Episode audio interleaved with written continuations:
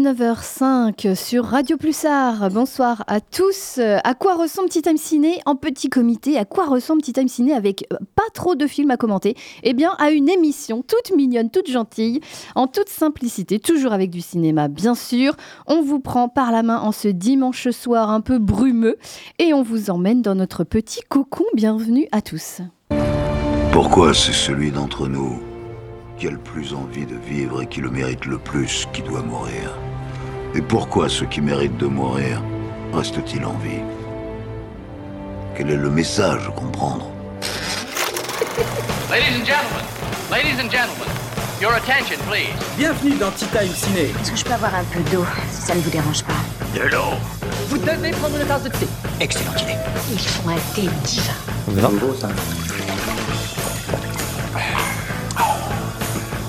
Très astucieux. Joli cocktail. Splendid. Ça, c'est délicieux Oh, c'est génial Ah, je savais bien que ça serait bon. Bon bah alors ça quand même, ça se voit pas tous les jours.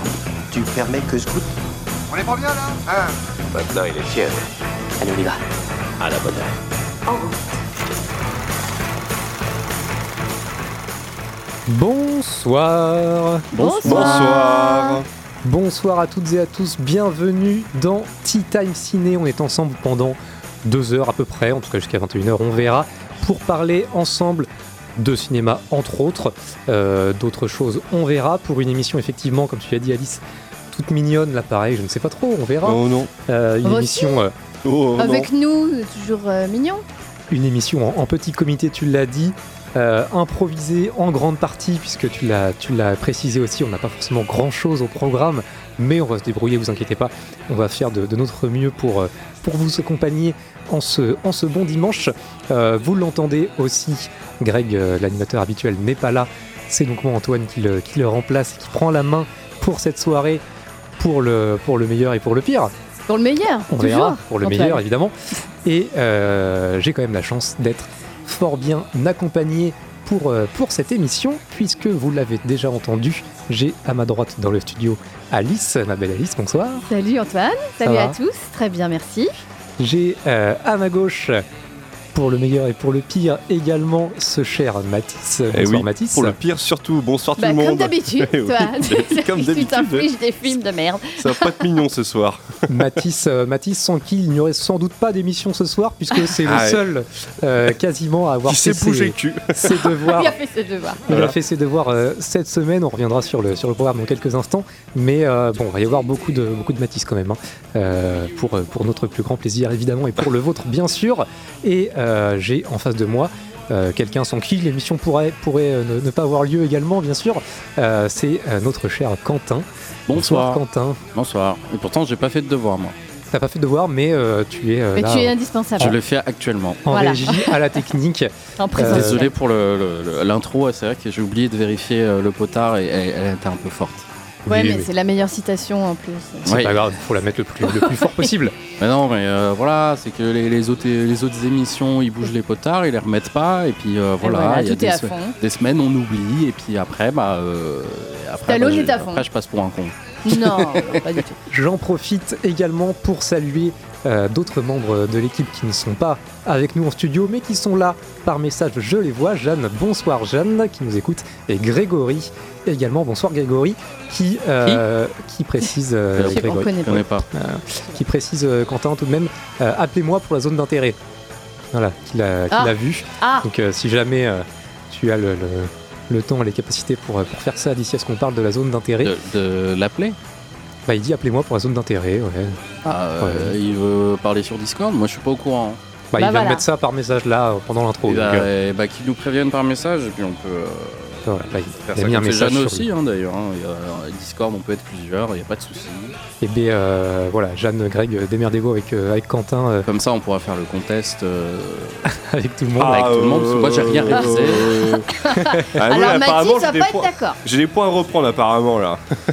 Aïe, aïe, aïe. Bon, pour ça, pour ça euh, démerdez-vous entre vous euh, avec, euh, avec Quentin euh, à la technique. Jeanne qui dit non, moi je suis pas dispo. hein. Voilà.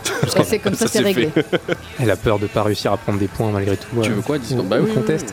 Euh, bref, euh, on n'est pas là pour parler de ça. Euh, ça, ce sera, ce sera en off. Euh, au niveau du programme, Oui.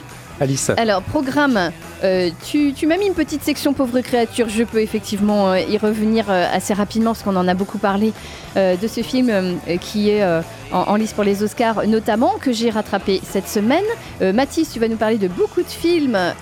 Zone on of Interest, bah beaucoup, c'est beaucoup de. Oui, Voilà, oui, oui, Zone of Interest pour cette semaine, oui. qui est aussi euh, aux Oscars euh, et qu'on rattrapera aussi. Euh, et puis en plein vol, ça c'est sur Netflix. Bon, Est-ce Euh, que c'est du cinéma ça... Ah, c'est un, c'est un film. Nous C'est en un film. Oui, oui, Bon. oui.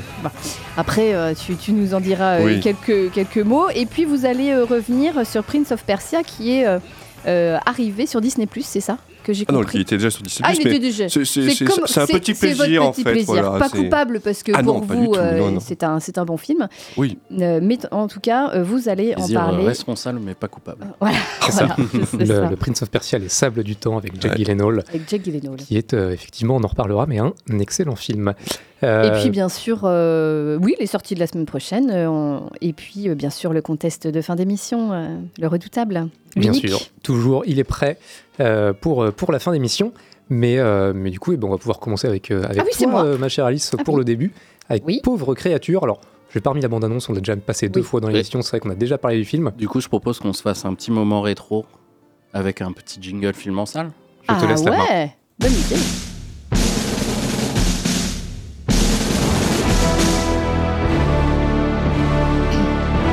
Les films en salle. Il nous avait manqué ce jingle. Ouais, ça fait du C'est bien. hein. vrai, c'est vrai, c'est bien de le mettre de temps en temps. Euh, Pauvre créature, Poor Things, le dernier film de Yorgos Lantimos, euh, qui fait beaucoup parler de lui. Euh, je ne sais pas euh, si beaucoup de gens vont le voir, mais je pense que oui, parce que c'est Plutôt. quand même un, euh, un- un- du cinéma qu'on ne voit pas tous les jours, comme on dit.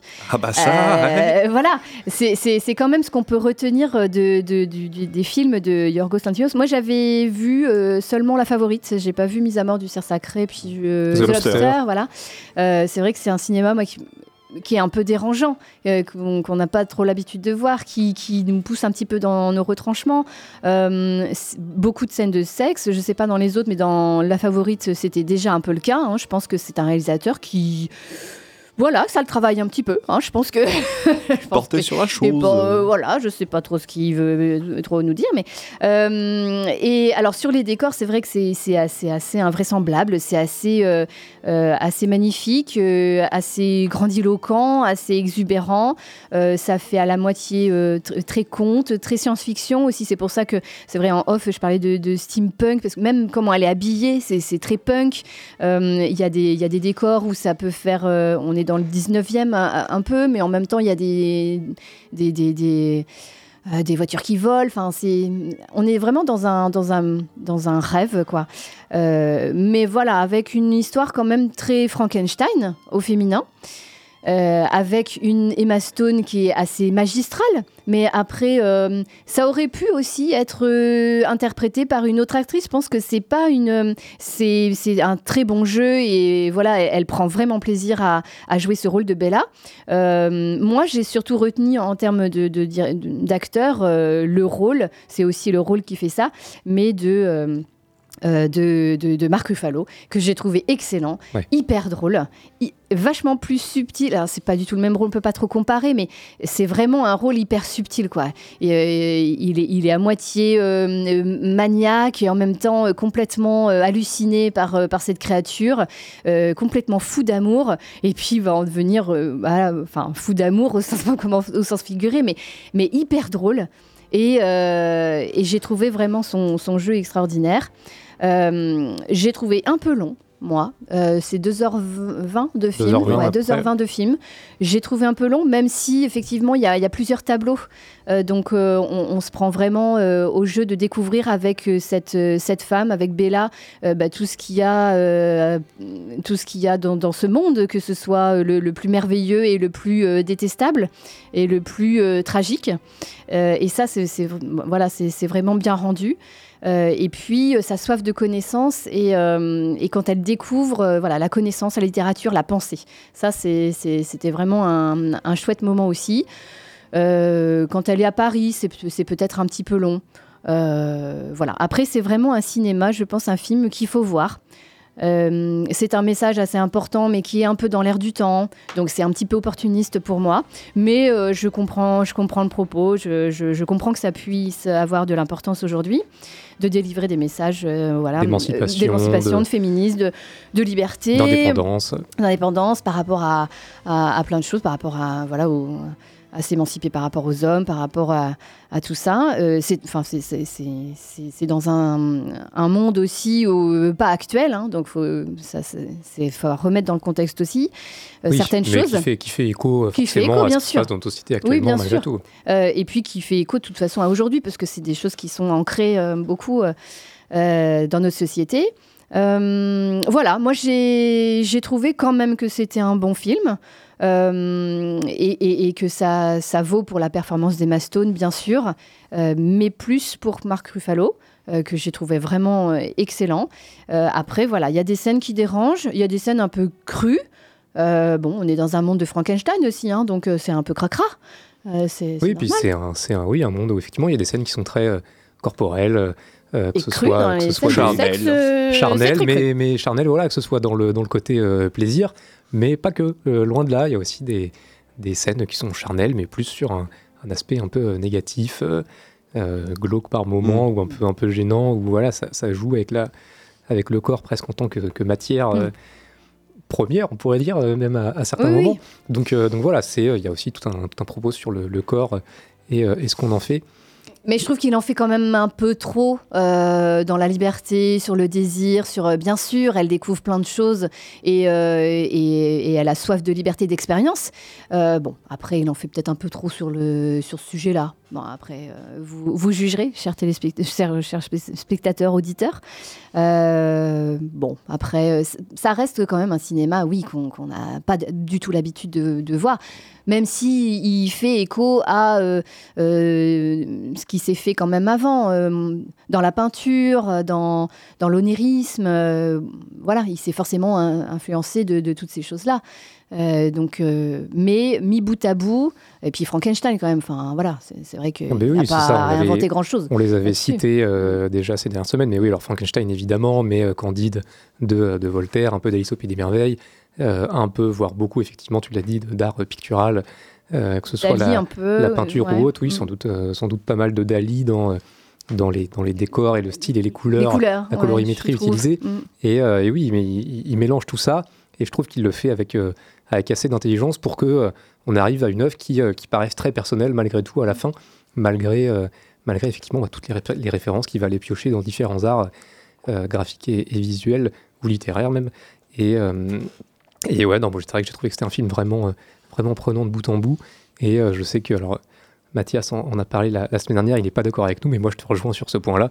C'est euh, le personnage de Marc Ruffalo qui est d'un pathétique et, euh, et, et à la fois ouais, très, très, très volubile. Oui, et il est pris à son est propre jeu, quoi. qui est un Il- personnage il est incroyable piégé, et- euh, voilà. Et il le joue, il le joue merveilleusement bien, euh, Marc Ruffalo. Il est incroyable. il est génial. Ah ouais, franchement, enfin pour ceux qui, qui doutaient un petit peu, parce qu'on bon, on l'a vu, mais, mais pas que, mais dernièrement dans les Marvel, mais, mais c'est un acteur vraiment exceptionnel.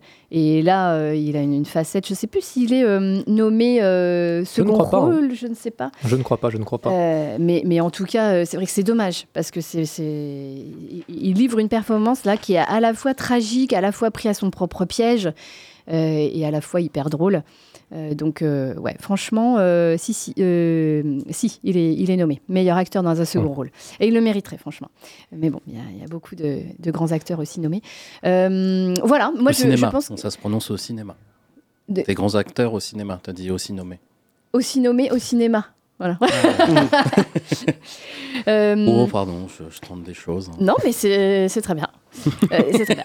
Il faut C'est bien, tenter. faut tenter, Il c'est il bien, c'est tenter. bien. On te, on te pardonne. Après, parfois, faut faire sa gueule aussi. Non. ah non, non. non. Euh, je pense que c'est un film à voir en salle. Voilà, parce qu'il il, il peut un peu déranger, il peut secouer, mais en même temps, voilà, ça, c'est C'est une, une expérience. Ouais. Attention, les secousses. Attention les secousses, exactement. Et bien merci Alice pour, euh, pour ce retour sur, euh, sur Pauvre Créature qu'on euh, conseille. Voilà, vous, vous aimerez peut-être, peut-être pas, mais en tout cas on vous conseille de le voir en salle et il est euh, évidemment encore disponible près de chez vous, sûrement, assurément. Et si vous êtes, si vous êtes à Poitiers, au CGR Castille, très, En très, VO. très beau cinéma, très enfin, beau cinéma, je ne sais pas, mais euh, Très bien tenu, apparemment. je- En tout cas, avec une équipe, euh, une équipe formidable. Euh, je m'y engage. Euh, merci Alice du coup pour, euh, pour ce retour sur, euh, sur Pauvre Créature. Bon et du coup je crois qu'on a un, On un a, invité on a, euh, on a un invité. Bonsoir, euh, bonsoir monsieur l'invité. Oui, bonsoir. Oh là là. Ah il là est là. là, le chacal. On Il a- a pas me foutre J'ai la paix. pratiqué, tu sais, comme les euh, témoins anonymes. Donc, du coup, j'essaie de trafiquer ma voix. Mais bon, j'ai- comme j'ai déjà de base, comme j'ai déjà de base une voix de merde, bah, du coup, ça passe pas, quoi. euh, on a cru, euh, on a cru s'en débarrasser, mais non il est là. Eh non, Euh, toujours pas. Mais ça va Ah, Greg et toi. Ben, ça va tranquille. Et dis donc, Antoine, quand est-ce que tu dis pour les Dami Oscar? Mais il y a le temps encore, t'inquiète, j'y reviendrai. Il faut le dire direct. Eh bien, eh ben, on peut le rappeler, la nuit Oscar, euh, les Oscars déjà qui auront lieu euh, dans la nuit du dimanche 10 au lundi 11 mars euh, à partir de, de- minuit, en tout cas minuit 1h jusqu'à à peu près 4h30 du matin. Donc les Oscars que vous pourrez suivre de manière sonore en, en commentaire avec, avec Radio Pulsar et avec l'équipe de Titan Ciné. Voilà, on commentera en direct pendant la nuit la cérémonie des Oscars. Donc, donc voilà, vous pourrez allumer Canal Plus sur votre télé et euh, baisser le son, puisque bon, voilà, les commentaires de Canal Plus sont ma foi très classiques et, et pas forcément toujours très intéressants. et euh, et pour, le, pour le son, voilà, vous mettez Radio Pulsar et on vous accompagnera pour, euh, pour commenter cette, euh, cette cérémonie euh, dans la joie et la bonne humeur, le café et euh, les boissons énergisantes pour, euh, pour voilà, voir qui, euh, qui aura les petites statuettes dorées et, euh, Et la plus belle robe. et la plus belle robe, bien sûr, évidemment. Donc voilà. Et là, et là, on, compte- on compte sur Alice, bien sûr, pour commenter euh, le tapis rouge. Voilà, les... Bien sûr, je on serai là. Je serai en présentiel, là-bas. Au Ah, cool. Dolby Theatre. Ah oui, mais du Yeah. coup, il y aura un petit décalage. quoi. Yeah. Oui, bah bon. si peu, si peu. On se, on se débrouillera, on gérera ça avec la technique. Ouais. Tu géreras ça, Quentin. Ah non, non, c'est Greg qui fait, moi je Ah ouais, dors. c'est Greg. bon, tant pis. Bon, bah, Greg. Ah ouais, je, je- je- je ferais bien la nuit avec vous, mais, euh, mais bon, moi j'ai- du mal à, à déjà dormir de base sans euh, faire des nuits blanches. Donc, euh, C'est qu'il y en a qui bossent aussi. hein. Voilà, c'est que. oui, mais moi, du c'est le coup, Quentin, le euh, pauvre, c'est le seul qui bosse. Voilà. Bah, euh, je, bah, pourtant non. enfin, si, enfin, si, mais je fais les horaires que je veux, donc euh, je peux très bien dire euh, le lendemain, euh, je bosse pas. Mais Ben, c'est bon, Quentin, alors t'es avec nous. euh, non, non, moi j'ai des, problèmes de sommeil, je ne serai pas, je ne serai pas là. Oh. Mais je serai, serai peut-être avec vous au début. euh, Par message. Par... je peux faire l'émission quand même le soir, ça y a pas de souci. Oui.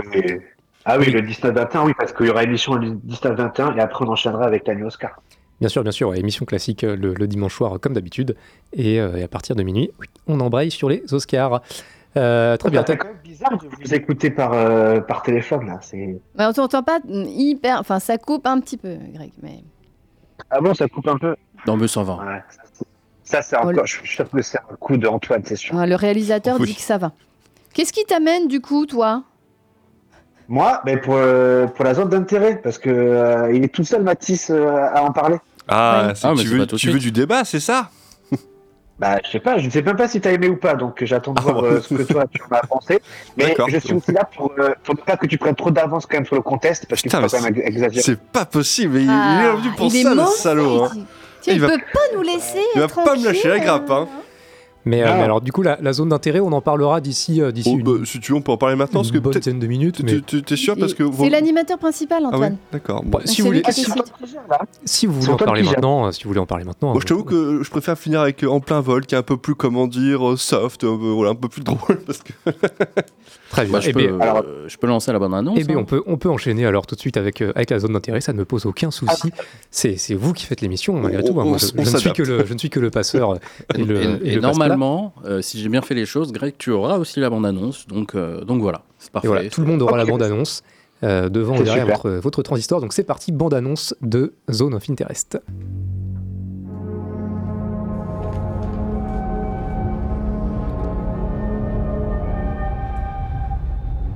Die herrliche Zeit, die wir im, gastlichen Hause Hösker lebten, wird immer mit zu unseren schönsten Urlaubserinnerungen gehören. Im Osten steht unser Morgen. Herzlichen Dank für eure nationalsozialistische Gastfreundschaft.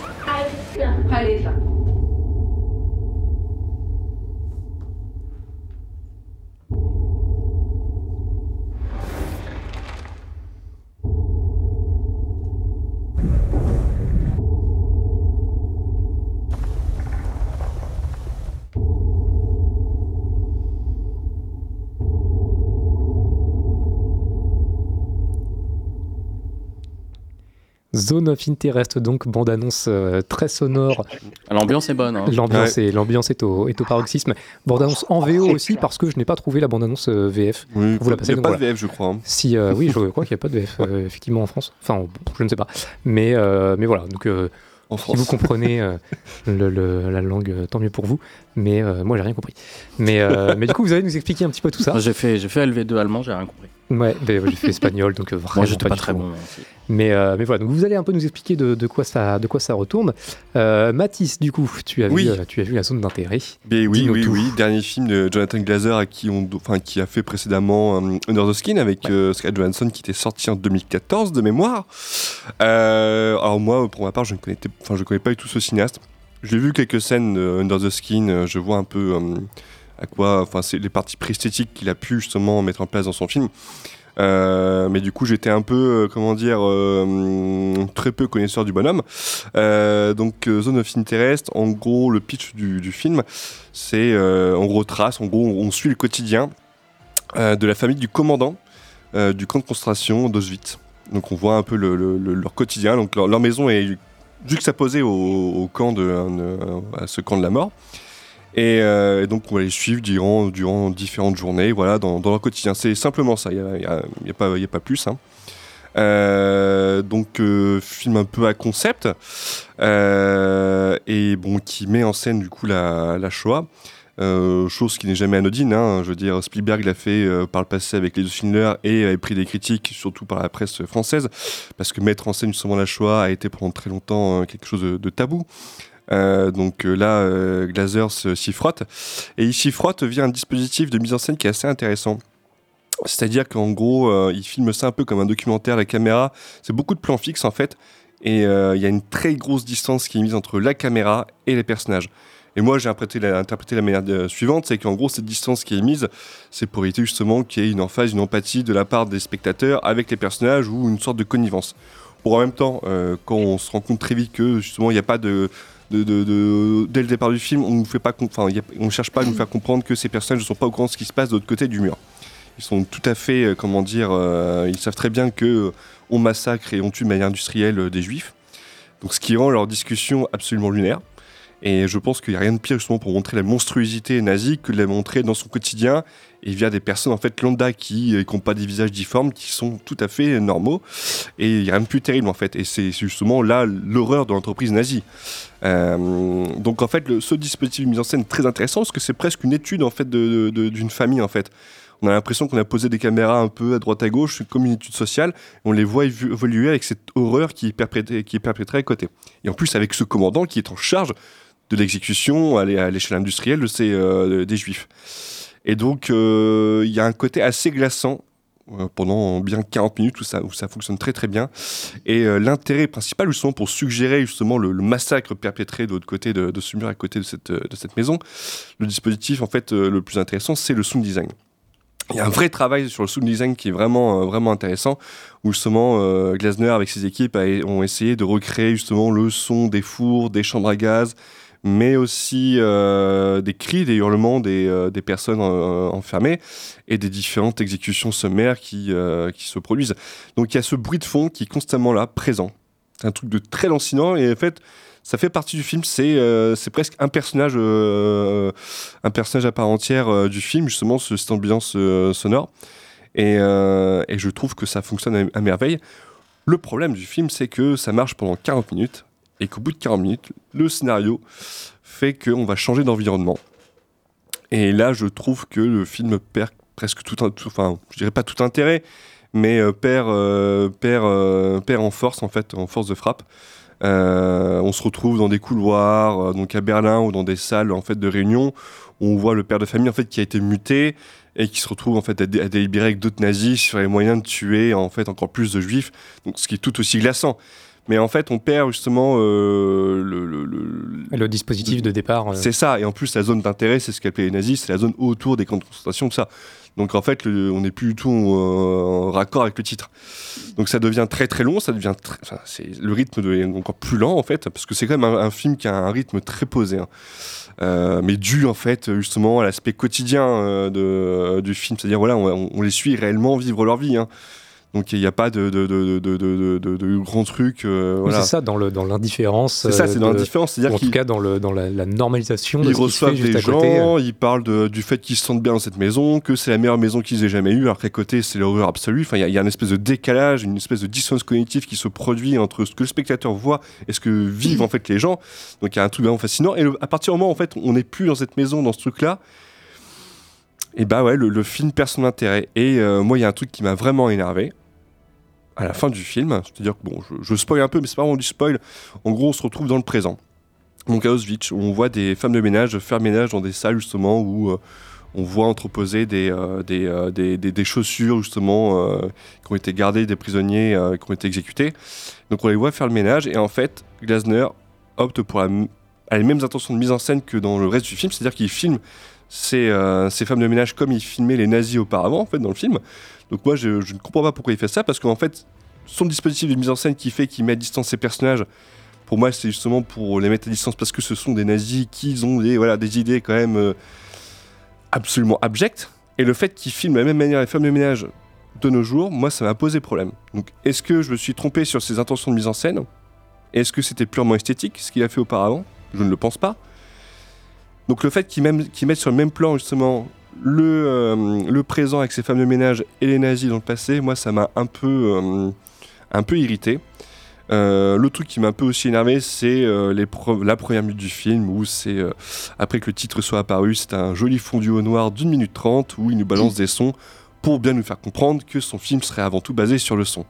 Bon, je trouve ça un peu ridicule. C'est vraiment prendre le spectateur par la, main pour, lui faire comprendre les grands principes du film. Enfin bref, voilà. Merci pour, euh, pour ce retour, euh, Mathis. Greg, du coup, toi, qu'est-ce que qu'est-ce que t'en as pensé? Euh, eh ben, en fait, je vais peut-être, euh, ouais, rejoindre Mathis sur ce que, sur qu'il dit, sur ce qu'il a dit.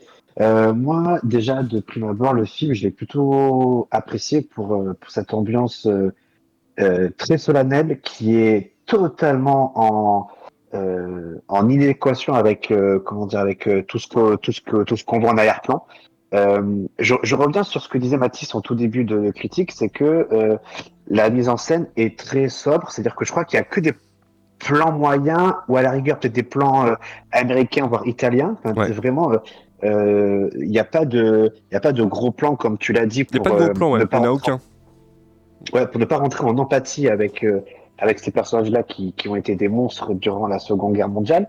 Euh, donc ouais, donc vraiment euh, la première chose qui m'est venue en tête, c'est vraiment cette euh, euh, cette impression qu'on regarde euh, d'un point de vue extérieur une vie de famille, on va dire normale, mais qui malgré tout cache quand même toutes les horreurs euh, qu'a pu euh, connaître cette, cette Seconde Guerre mondiale. En arrière-plan, on voit les, les fameuses cheminées avec la fumée euh, qui, qui, euh, bah, qui, sortent, qui sortent des cheminées, pardon, avec, comme tu disais, Mathis, en arrière-plan, le, le- le son de, des cris, des, des pleurs, c'est, c'est, c'est incroyablement intense, sachant que lorsque nous entendons ces, ces cris, eh ben, en fait, on voit une famille manger, non, normalement. Et c'est là, en fait, toute l'horreur de ce film, c'est qu'on c'est qu'on on regarde une famille vivre normalement alors que derrière c'est complètement la, la guerre.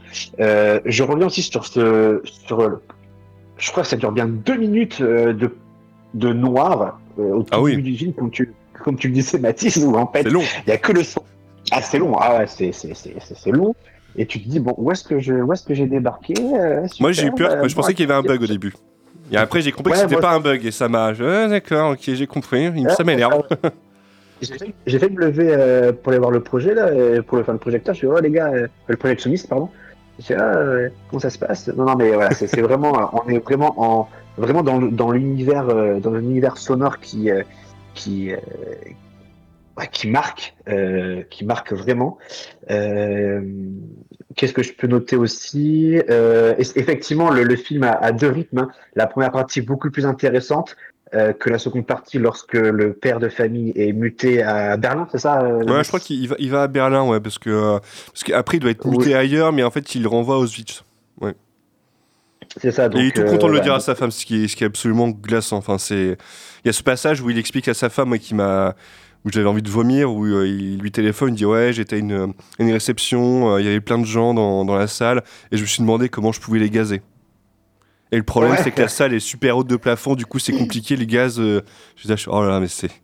Quelle horreur, Ah, mais mon c'est- dieu. C'est comme une réunion euh, ouais. que, voilà, ouais. euh, lambda euh, sur un projet. Ouais, ouais. Voilà, chargé de projet. ça. Et en, et, et- et en plus, chargé de projet, effectivement. Ouais. Mais- et, et en plus de ça, c'est qu'il y a des dialogues euh, qui, qui sont dites de, de manière, euh, qui sont dits de manière euh, totalement normale. Ah. Comme euh, par exemple, euh, en- euh, je pense à une scène où euh, il y a des états-majors, on va appeler ça comme ça, euh, qui disent bon, ben il y a 70 000 juifs qui débarquent, on va les, on va les fumer, mais d'une Ouais. manière extrêmement Ah ouais. normale. Mhm. Et je pense que le film euh, est intéressant parce que ça, rien qu'avec cette normalité, cette banalisation. Ouais, de- c'est ça, de- c'est le terme, hein, banalisation de l'horreur. Eh ben, en fait, ça choque, ça choque, et je pense que c'est par ce prisme-là que que euh, mince, la- euh, le réalisateur, que Jonathan Glazer a voulu, ouais. a voulu faire passer son, voilà, son, son message. Euh, voilà, c'est par cette normalisation, cette euh, vie normale, euh, comme si on suivait un chef d'entreprise. euh, voilà, c'est c'est vraiment incroyablement glaçant comme euh, comme état d'esprit, comme point de vue. Et en plus de ça, j'ai, j'ai, j'ai, euh, là, je vais me rendre compte que la, la mère, euh, c'est euh, Sandra euh, Euler. Oui, mais qui était dans joue. Anatomie d'une chute. ouais. Et, ouais, et comme j'ai vu Anatomie d'une chute hier au cinéma, en fait, je me suis dit, mais attends, mais je l'ai vu où cette femme? Et je vais me rendre Mhm. compte que c'est donc la, la zone d'intérêt que j'ai vu donc Sandra Euler, euh, qui joue, euh, voilà, qui, qui, qui, qui est une très bonne actrice. Et Anatomie d'une chute, effectivement, pour juste pour faire une petite parenthèse, c'est un très bon film. Voilà, je, je rejoins Mathias sur ce coup. Euh, voilà, donc voilà, donc là vraiment la zone d'intérêt, je trouve que euh, c'est un bon film sur son premier trois quarts d'heure. Après, ça se perd en intérêt.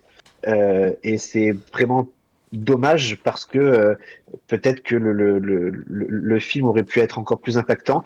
Et euh, revenons sur la fin de ce film, Mathis, Oui, tu disais je quoi déjà que... Allô? Tu, tu, Tu disais tu que les femmes de ménage étaient des nazis, je crois. Non, non qu'elles étaient filmées, qu'elles étaient filmées comme la famille euh, de, de nazis en fait, et que ça me posait problème en fait au niveau de l'intention de mise en scène, que ça en fait ça brouille. Enfin, je, je comprenais pas pourquoi ils changeaient pas de mise en scène à ce moment-là. Moi, j'ai perçu, j'ai perçu ça comme une sorte de, euh, de culpabilité qu'il ressentait parce que je crois que le personnage vomit, vomit au moment, à ce moment-là. Ah là, ouais, là, tu parles ouais du, du commandant là. Qu'on- Ouais, du commandant Ouais. qui, fait, qui fait un- qui peut-être qui se projette sur l'avenir ou un truc comme ça, tu vois, je sais pas. Moi, Ouais. moi, moi aussi, la, la, la femme un petit peu embrouillée comme ça, je sais pas trop, euh, je savais pas trop où je voulais, euh, où je voulais me faire, euh, me faire amener Jonathan Glazer. Euh, voilà, donc la, la fin, je la trouve un peu, un peu malheureusement ratée.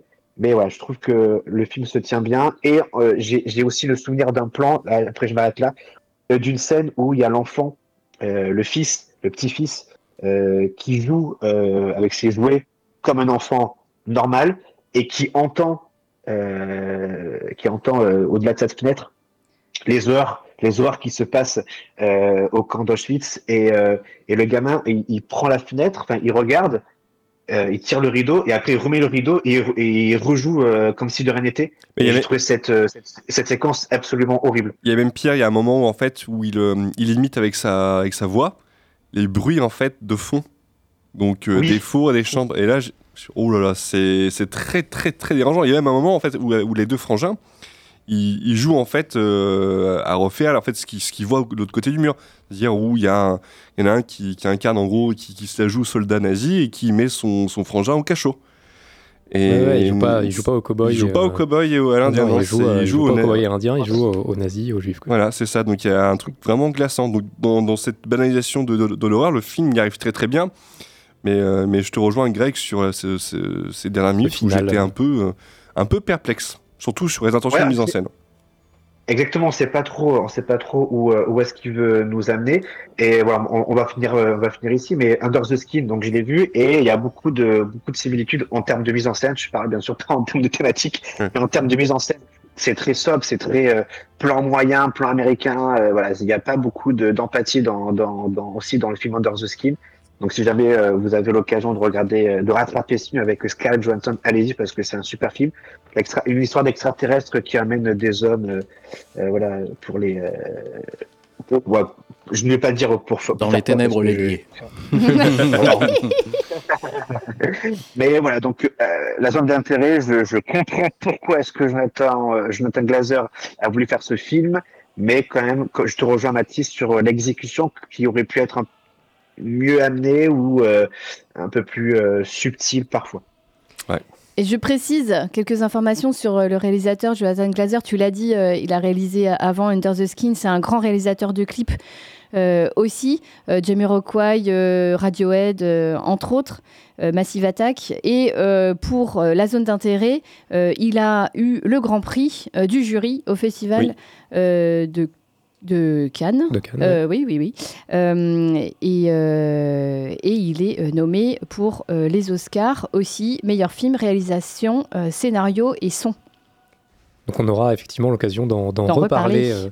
à l'occasion de la, de la cérémonie des Oscars. Merci messieurs pour, euh, pour ce retour sur, sur la zone d'intérêt. Que- est-ce que je peux me permettre de faire juste une toute petite dernière diversion? Euh, par donc. rapport au sujet du film Parce que moi, ça me, c'est pas pour le coup, c'est pas du cinéma, mais euh, mais ce, tout ce que vous dites depuis tout à l'heure, moi, ça me fait beaucoup penser aux, aux travaux de, de Johann Chapoutot, qui est un excellent historien du nazisme et qui justement s'intéresse beaucoup à la banalité de, de- finalement de l'entreprise nazie, et y compris avec ses liens euh, avec parfois des, des politiques managériales actuelles. Du coup, le terme de chef de projet est pas forcément mal choisi, malheureusement. Et euh, du coup, voilà, j'invite tous- les gens euh, qui nous écoutent, euh, s'il y en a, et, euh, les a. gens autour du plateau, euh, du plateau et euh, aussi par Discord, euh, vous intéresser à ces travaux-là qui sont, bon, ça, forcément, c'est pas fun, mais c'est euh, extrêmement intéressant. Ouais, ouais, ouais, Chapoutot, effectivement, euh, vous, pouvez, euh, vous pouvez aller vous, vous renseigner et, et- et lire euh, ou regarder ça. Et puis, Euh, il passe son temps à dire que les gens qui nous dirigent sont médiocres, et ça, c'est un peu plus drôle. Ça fait un petit peu des, des petites bouffées d'air euh, Petite, euh, au décompression, sujet, euh. Petite décompression euh, sur, le, sur le sujet, effectivement. Euh, Zone, of, Zone of Interest, du coup, vous pouvez le, le découvrir actuellement en salle euh, au Dietrich si vous êtes euh, sur Poitiers. Et euh, vous avez parlé un petit peu rapidement de d'Under the Skin, son précédent film. Si jamais vous voulez le, le rattraper ou le revoir en salle, il passera le 13 euh, février au soir au CGR Castille. Voilà, si Tiens. jamais vous Quel voulez. le- Ah tiens Quel escroc Quel escroc Voilà, donc si jamais vous voulez le, le redécouvrir, euh, le, 13, le 13 février au CGR Castille. Euh, Et non pas le 14, parce que le 14, j'ai vu qu'il y avait un autre film. oui, était le, dit, le- alors, Tiens, alors un film que tu n'aimes pas du tout, en plus, je ambiance, sais pas. euh, ambiance a un peu plus euh, légère le, le 14, euh, puisque, euh, puisque le 14 février, vous pourrez euh, voir ou revoir La La Land euh, au CGR Castille également. Voilà. C'est bizarre, La hein grosse ambiance d'histoire d'amour. Ouais, j'avoue, Ouais, euh, je- Quand j'ai vu l'affiche, je dis tiens, Tu ressors, tu romps. qui, Bon, qui ouais. a dit, qui a programmé Qui est Non, la justement, si tu, tu- tu ressors, tu veux absolument ne, ne pas quitter euh, euh, la personne avec qui tu es pour ne pas, euh, ne pas, Ah, pas c'est une autre vision, ouais. avoir justement En cette fait, expérience-là, regret. Ok. ce- pour ne pas avoir de regrets, effectivement. Mais est-ce qu'ils ont vraiment des regrets? C'est le CGR Antoine. Oui, c'est vrai. Alors, le j'ai- Antoine. Qu'est-ce que- Antoine? Qu'est-ce que tu as dit, euh, Greg? Moi, je disais, c'est plus le CGR Castille, c'est le CGR Antoine. Bah après, j'en suis le directeur, après tout, donc euh, Il se fait plaisir. tant qu'à Sa faire. maison, ses règles. Et puis, la, et puis la. La Land, euh, ça danse sur les capots. Et ça, c'est bien. Mais oui, La La Land, voilà, un peu plus, euh, un peu plus léger. Voilà, et si jamais vous voulez vos places, euh, n'hésitez pas à réserver parce qu'il y a déjà beaucoup de réservations, ça marche très C'est très bien. vrai Donc voilà, Ah si, là vous voulez, là euh, là si vous voulez être sûr d'avoir d'avoir votre place, Il est trop n'hésitez pas à vous y prendre en avance. Euh, voilà, on, non, mais on, on- on- voilà, on revient sur un sujet un peu plus léger, un peu plus sympathique. Euh, et puis on va faire une pause quand même, tant qu'à faire après ces, euh, ces mots euh, parfois, parfois un peu durs. Oui, là, faut, Euh, faut un sas de Il faut décompression. un petit là. sas de décompression. on va Avant le faire, plein vol, faut un petit sas là. on va le faire, on va le faire en musique, ce, ce petit sas de décompression, avec une musique que tu as choisie, euh, Quentin. Euh, Une musique joyeuse ou, ou pas trop? Oh, ça devrait, parce que, alors, j'avais que le titre, donc je suis parti sur un a priori, mais ça s'appelle Your Mission, donc j'imagine que c'est Mission, Mission Impossible, Ah, votre mission si excellent. vous l'acceptez.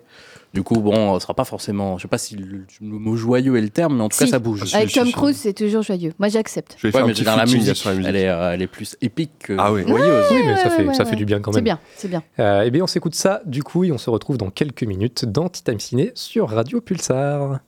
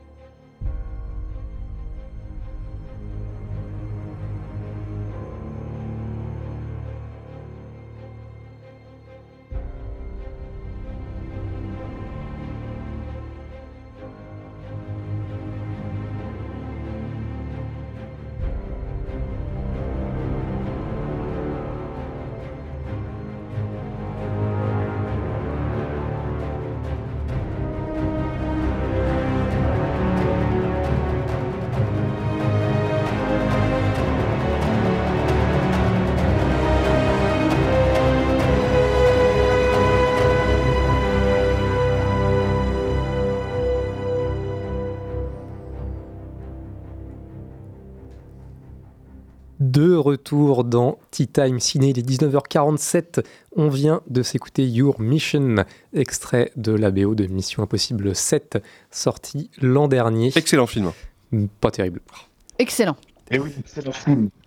Ah bah il est là encore. euh, Pas vu. Ah non, mais c'est On qu'il a va rester jusqu'à la fin. Ah, il a dit qu'il restait. Ouais, Ouais, non, il veut, mais il voilà, veut le conteste. hein. Oh. Je savais qu'ils rester pour te grappiller des points, Mathis. Ah, j'entends rien, j'entends rien, j'entends On rien. n'entend plus, on On n'entend plus plus, rien. on capte pas. Tu passes Ah, sous un euh, tunnel. Ah, On va, on- on va devoir couper, on va devoir arrêter là. hein, je crois. Euh, Mission Possible. Oui, non, pas terrible. Mission Possible. euh, Si, si, si, si, si. Enchaîne Antoine, allez, on va pas se fâcher. hein. Enchaînons. Euh, du coup, alors on a parlé de, de Zone of Interest, on a parlé de pauvres créatures également. On a parlé de cinéma surtout là. On a parlé de cinéma. Ouais. Euh, on, on va continuer à parler de, de films. Mais pas de de cinéma, Ah je, ne, je ne sais pas, puisque, puisque Mathis, c'est toi qui vas nous, nous parler d'un d'un film que tu as vu cette semaine. De Bouillabaisse. Tu vas nous parler de En plein vol de euh, F. Gary Gray. Alors, qu'est-ce que ça vaut? Un petit trailer. Petit trailer, c'est vrai, on a le trailer. Petit trailer. Pardon. Ce job, je sais pas si c'est possible. S'il y a moyen d'y arriver, on le trouvera. Il faut qu'on intercepte un demi-milliard en or. On va pas voler l'or. On va voler l'avion Tout l'avion? Bah, c'est compliqué d'en voler que la moitié. Génial. Comment va toute l'équipe? Il t'aime vraiment. Comment ne pas m'aimer? C'est un voleur, enfin Une fripouille, un professionnel de l'arnaque Oh, Une ça c'est toi qui le dis. ok, allez. On va leur montrer ce que c'est du travail d'artiste.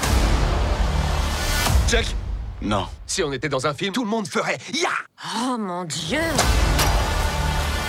Vrai. Allez, c'est parti. 3, 2, 1. Allez, feu.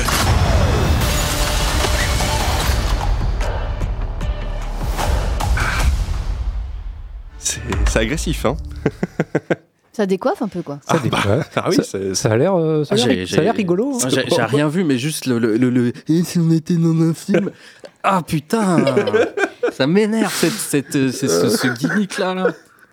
Il a quand même- Qu'ils arrêtent, hein, ça, ça rend fou. Ça va des merdes comme ça. Ah ouais.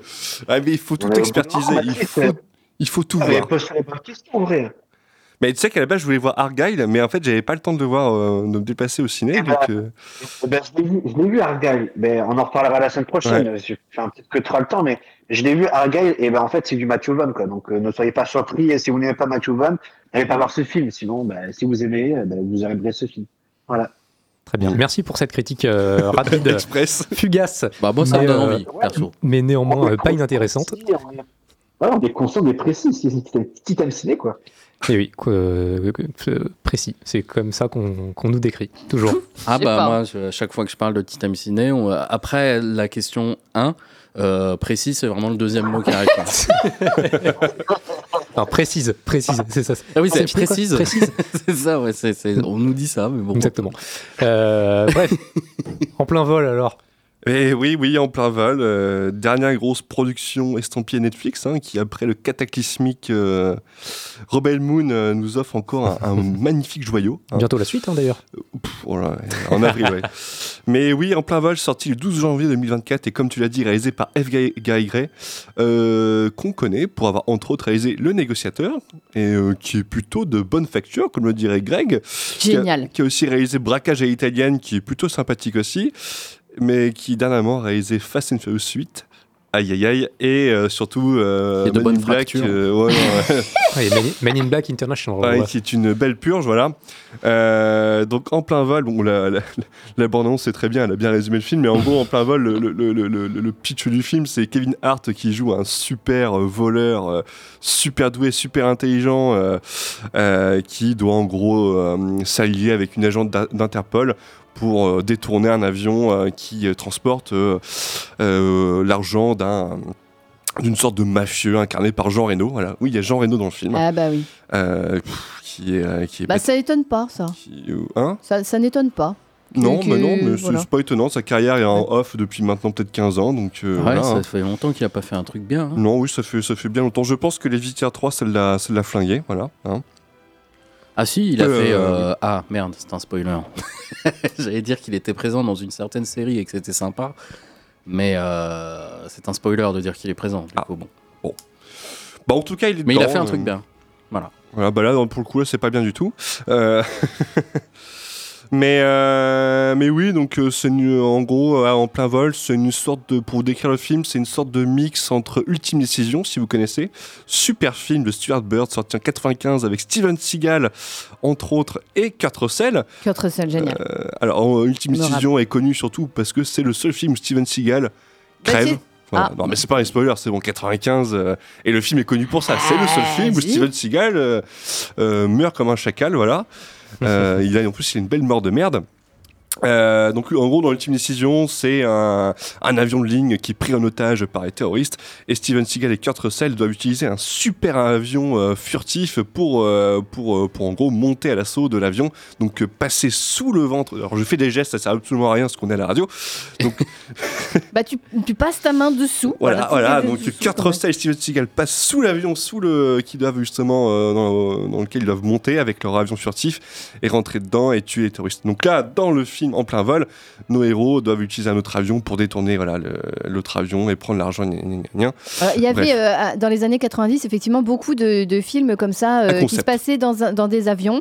Euh, Il y a des serpents dans les avions aussi. Enfin ça c'était plus du bis, mais et c'est vrai qu'après 2001, après les attentats, ils ont, ils ils un peu calmé ouais, le jeu voilà. parce que là, des attentats dans les avions, des prises d'otages dans les avions, voilà. c'est- Mais là, mais effectivement, c'est il y en avait beaucoup voilà. et En plein vol fait beaucoup penser à cette période-là Ouais. avec Air Force One et euh, Ultime Décision. Mais alors, matinée de euh, Fast and Furious, un peu pour le mauvais goût, et d'Ocean's Eleven, parce que bon, c'est des voleurs et tout. Mais euh, des voleurs un peu, voilà, euh, comparé à Ocean's Eleven, c'est vraiment cradin, quoi. C'est vraiment des gros beaux fast-been. hein. Parce que vraiment, ce film, hein, c'est c'est vraiment, mais en termes de bourrinage, en termes de conneries, c'est on est à un niveau, mais jamais atteint. Déjà, on commence par une magnifique scène à Venise où en gros on nous présente le personnage de Kevin Hart. Alors déjà c'est les autres qui le présentent, hein, les agents d'Interpol qui disent ouais c'est c'est un super voleur et tout, il est super dangereux, il a toujours un coup d'avance sur euh, sur les autres. Donc je sais pas si vous voyez qui qui est Kevin Hart. hein. Donc c'est un mec du stand-up américain hein, qui est connu pour des rôles un peu comiques. hein. Si vous avez vu euh, euh, merde comment ça s'appelle déjà ce film avec euh, The Rock, euh, qui est la suite d'un film des années, qui est sorti dans les années 90, Jumanji je voilà. suis, je suis, je suis. Jumanji, il joue dans Jumanji, c'est l'acolyte de, euh, de, de The Rock The dedans. Rock. ouais. Voilà, donc euh, une espèce de, de sidekick comique absolument insupportable. Alors là, il est à contre-emploi, donc il joue un peu le Tom Cruise mais de Wish. Euh, donc il est complètement, enfin, il est pas du tout crédible dans son rôle. Euh, donc on commence avec cette super scène à Venise qui, euh, qui débouche sur encore une scène de course poursuite toute pérave filmée n'importe comment. Et là vient un magnifique générique où on nous présente l'équipe de Kevin Hart qui va justement l'accompagner durant ce magnifique casse. Donc avec un super générique, un peu la Suicide Squad, donc complètement ridicule, complètement mais hors propos, mais en plus d'un mauvais goût, mais ultime. Donc là, on se dit c'est bon, ça c'est 5 premières minutes. Qu'est-ce qui m'attend pour la suite? Et en plus, alors c'est avec des, il y a des répliques absolument magnifiques dans le film. J'en ai, j'en ai, j'en ai, j'en ai, j'en ai trouvé une qui est absolument incroyable, qui vous montre toute la, la, la, la teneur euh, du script. hein. Donc il y a quand même un personnage qui, en parlant de leur plan, balance euh, le champagne est au frais, on peut dérouler le plan. Genre de truc, mais absolument, mais mais c'est génial. Enfin, moi, je vois le truc, je fais mais putain, mais c'est c'est Oui, c'est c'est ça qu'on aime, c'est c'est d'une formidable. finesse, franchement, mais c'est. Et à voir en VF surtout, parce que la VF est presque. Dans ce genre de, de film, il faut le voir en VF. hein. Parce Ah que oui, bon, bah, euh, parce que. On voilà. va jusqu'au bout Ah, du. jusqu'au bout, parce que Oui, oui. moi j'imagine le désarroi en fait des, des, des, des doubleurs qui sont face à des, des, des, des dialogues aussi, aussi indigestes, aussi indignes. Ça doit être absolument euh, horrible d'enregistrer de tels dialogues. Enfin bref, voilà, ça c'est les 5, premiers minutes du film. Alors moi je vous avoue qu'à ce moment-là, je me suis dit putain, ça va être très agréable comme film, ça encore. Ça va être encore pire que Red Notice et, euh, et The Grey Man. hein. Et, et- Ah ouais, ça, c'était compliqué Je te déjà, hein. confirme, c'est pire que ça parce que c'est encore plus indigent. C'est ma fameuse phrase. C'est encore plus indigent techniquement que ces putains de films. Parce que F. Gary Gray, c'est bon, là, il a lâché la rampe. Euh, à côté, Louis Leterrier et Fast and Furious 10, c'est du Kubrick. Parce que le mec ose tout, il te fait des plans, mais complètement improbables, en fait. Parce que vu que c'est un film d'équipe, un film de casse, il faut relier les différents, euh, différents membres de l'équipe durant le casse. Pour voir justement, euh, parce qu'ils ont chacun de spécialité, bien évidemment. Il y a le mec qui peut percer euh, le coffre-fort, il y a l'autre qui peut piloter l'avion, euh, il y a l'autre qui fait, bon, on sait pas quoi. Enfin, si, il y avait Vincent- Neufrio, c'est n'importe quoi. Le mec, son rôle, en gros, c'est de de se grimer en d'autres personnages. Alors, vous voyez, Vincent Donofrio, quand même, c'est c'est pas n'importe qui. Hein.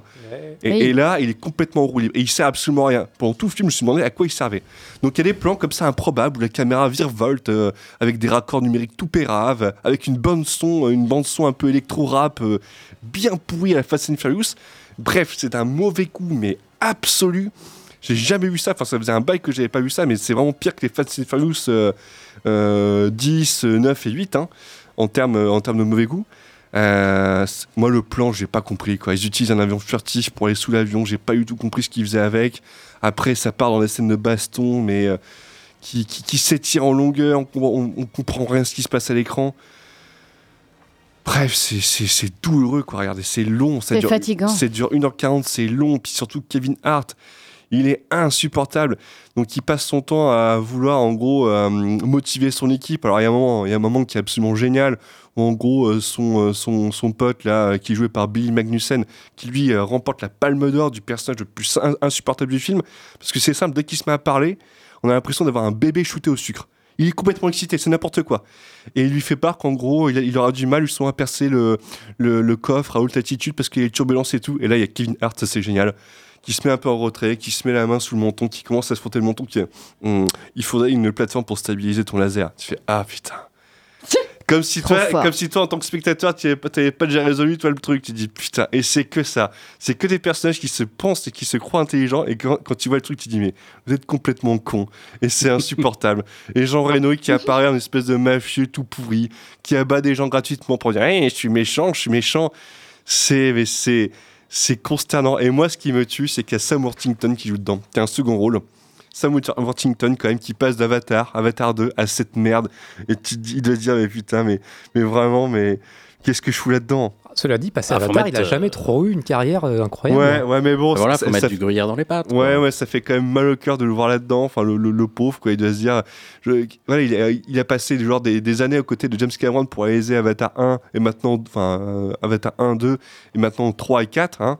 Et, et genre, tu sais, il est, il, est, il est quand même il est à côté d'un des, un, un des plus grands. Et là, il se retrouve avec F. Gary Gray à faire en plat vol, avec Kevin Hart qui cabotine, qui fait n'importe quoi. Enfin, Il a bref, moi. c'est- aussi euh, Terminator Renaissance, euh, que- qui est plutôt sympa avec. Qui est sympathique, euh, hein. moi j'aime bien Terminator Renaissance. hein. J'adore Terminator Renaissance. Et dans ce, dans ce quatrième volet de Terminator, il joue un rôle plutôt intéressant. Et, Ouais. et c'est là où on a un petit peu découvert qui était Sam Worthington, parce qu'après. Ah bah après, du coup, il a enchaîné avec Avatar. le choc des titans ensuite, 1 et 2. Jeu du Titan, voilà. Et après, il y a eu Derrière le mur. Non, pas Derrière le mur. Bon, il a fait un, un polar, euh, un thriller. Bah après, c'était un, un peu la traversée euh, du désert, mais, mais voilà, il est, dedans, il joue, il joue un agent d'Interpol. Pareil, Interpol, comme dans la grande lignée de, tous ces films américains qui transforment Interpol en une sorte d'agence comme la CIA ou le FBI, c'est magnifique. Donc tu as Interpol qui a des super agents qui peuvent intervenir n'importe où, à n'importe quel moment. Enfin bref, le film, euh, à chaque fois qu'il y a une porte, une connerie à le faire, le film prend la porte et fait la connerie. Enfin, c'est quand même incroyable. C'est... Moi, j'en peux plus de ces, ces blockbu- blockbusters estampillés Netflix. C'est toujours la même chose. Euh, en plus, il y a toujours la même lumière cradingue, artificielle, sans, sans texture, sans relief. Hein? Arrête de le regarder. Ouais, mais je pense qu'il faut, il faut, la, il faut la regarder et puis dire que c'est nul et pourquoi c'est nul? C'est qu'il y a vraiment, euh, en termes, je pense qu'ils prennent les gens pour des cons. Moi, je me demande comment chez Netflix ils disent, enfin, com- comment ils en arrivent à produire un tel film. Je suis sûr qu'ils sont là. Il faut film à concept, euh, ultime décision, on va transformer ultime décision, mais un film de braquage euh, en plein vol. Et je trouve ça consternant parce que c'est vraiment des films algorithmiques. Quoi. Ils sont construits, ils sont, ils sont construits, enfin, conçus par les algo- les algorithmes, proposés par l'algorithme Netflix. Les gens les consomment, ils les mettent top 1 en tendance, et ça devient ridicule parce que c'est vraiment purement du contenu. Et c'est vraiment des films qui sont là pour abreuver la plateforme, et moi, ça me, ça me gave de voir ça. Ça me. Il y a aussi pour abreuver la plateforme, mais aussi pour abreuver System Ciné, parce que sans ça, on n'aurait pas de matière, quoi. Ouais, c'est pas vrai. Euh, pas- non, c'est pas faux. Eh ben oui, attends, à Ah, chaque il ferait fois, des bons films. Il y aurait des, des reviews de bons films. Bah oui, mais il y a eu, il y a eu, euh, récemment, y a eu euh, merde, euh, Chicken Run 2 qui était sympa. Qui était sympa, ouais. Mais tu vois, pour, pour une perle, on a dit bouse. Et encore. Encore, t'es gentil. Mais je tiens à dire, c'est pire que Red Notice et The Greyman. Hein. C'est assez dingue d'arriver à ce niveau d'inconsistance et euh, d'incompétence. Ben oui, Voilà. c'est vrai que ça, ça pourrait être euh, pas terrible, mais, euh, mais un peu sympathique, un peu rigolo. Mais c'est vrai que oui, non, si on arrivait au point où c'est euh, encore moins intéressant que, que Red Notice ou ces, ces films d'action-là qui, qui sortent sur Netflix, qui sont des, tu l'as dit, enfin, des espèces de prototypes euh, algorithmiques, de, de- des proto-films euh, bizarres euh, qui coûtent une blinde alors que c'est moche. Euh, Enfin, visuellement, c'est catastrophique. En termes de scénario, c'est, euh, tu sens qu'ils ont, ils ont, ils ont fait ça. euh, comment on appelle ça là, le jeu, euh, le jeu où chacun, chacun rajoute euh, un bout de Ah, le l'histoire. cadavreski. Le cadavreski, voilà, tu as l'impression que le scénario c'est du cadavreski euh, et, euh, et que, c'est- que ça part en sucette avec des trucs qui sont complètement incohérents et, et- et complètement débiles. Et, euh, et non, il continue. Ah, ils continuent. hein. Mais ils ont peur de rien. Là, le prochain, c'est Damsel. Avec euh, Maggie Bobby Brown. Où ils, sait- où ils, où ils vont se, se frotter à la fantasy. Ok. Voilà, où Maggie Bobby Brown va jouer une, une princesse euh, livrée à un dragon. Voilà. Très bien. Bon, eh bien, on. On compte verra. sur toi. On compte sur toi. voilà, tu nous en diras des- d'autres. Tu nous, tu nous, tu nous Ouais, Peut-être que moi aussi, je vais lâcher la rampe. Je vais arrêter de chroniquer ces trucs de merde. Et, euh, Non, tu dis laisse- ça parce que t'es en colère là. Mais non, je suis même pas en colère. Non, c'est qu'en fait, ça me laisse indifférent. C'est que je suis même pas en colère. C'est juste que ça me. Hein? Mais si t'es en colère, vas-y, dis-le que t'es en colère. Non, non, c'est, je suis même plus en colère. En colère, c'est juste que je suis. euh, pff, je suis- Dépité. Je suis dépi- voilà, dépité, c'est le terme. Voilà. En colère, c'est genre Jurassic World Dominion, où là, j'ai envie d'arracher euh, les micros du studio. Là, ouais, là, ça me fout. Hein? Arrête de prononcer ce film. Ah, Tu en vois, toi direct, aussi, toi quoi. aussi, ça te, ça te titille. Mais là, Bah, là. écoute, on peut pas- on peut, on peut pas te couper, quoi. Arrête de dire des conneries comme ça. Tu peux pas prononcer ce, ces trois mots à la suite. Jurassic World Dominion, tu peux pas prononcer ces trois mots, c'est interdit. C'est illégal. c'est- Non. Ah bah, et, illégal. et Greg, accroche-toi, ils en ont annoncé un quatrième là. Oui, bon, euh, moi je serais le toi, t'as premier à y l'es- aller, mais toi, t'as de l'espoir, j'ai même les preuves par message. ne dévoile, ne dévoile pas. Ne Ah, le dévoile pas. Ouais, ouais. Il, il révèle les offs, le salaud. Ouais.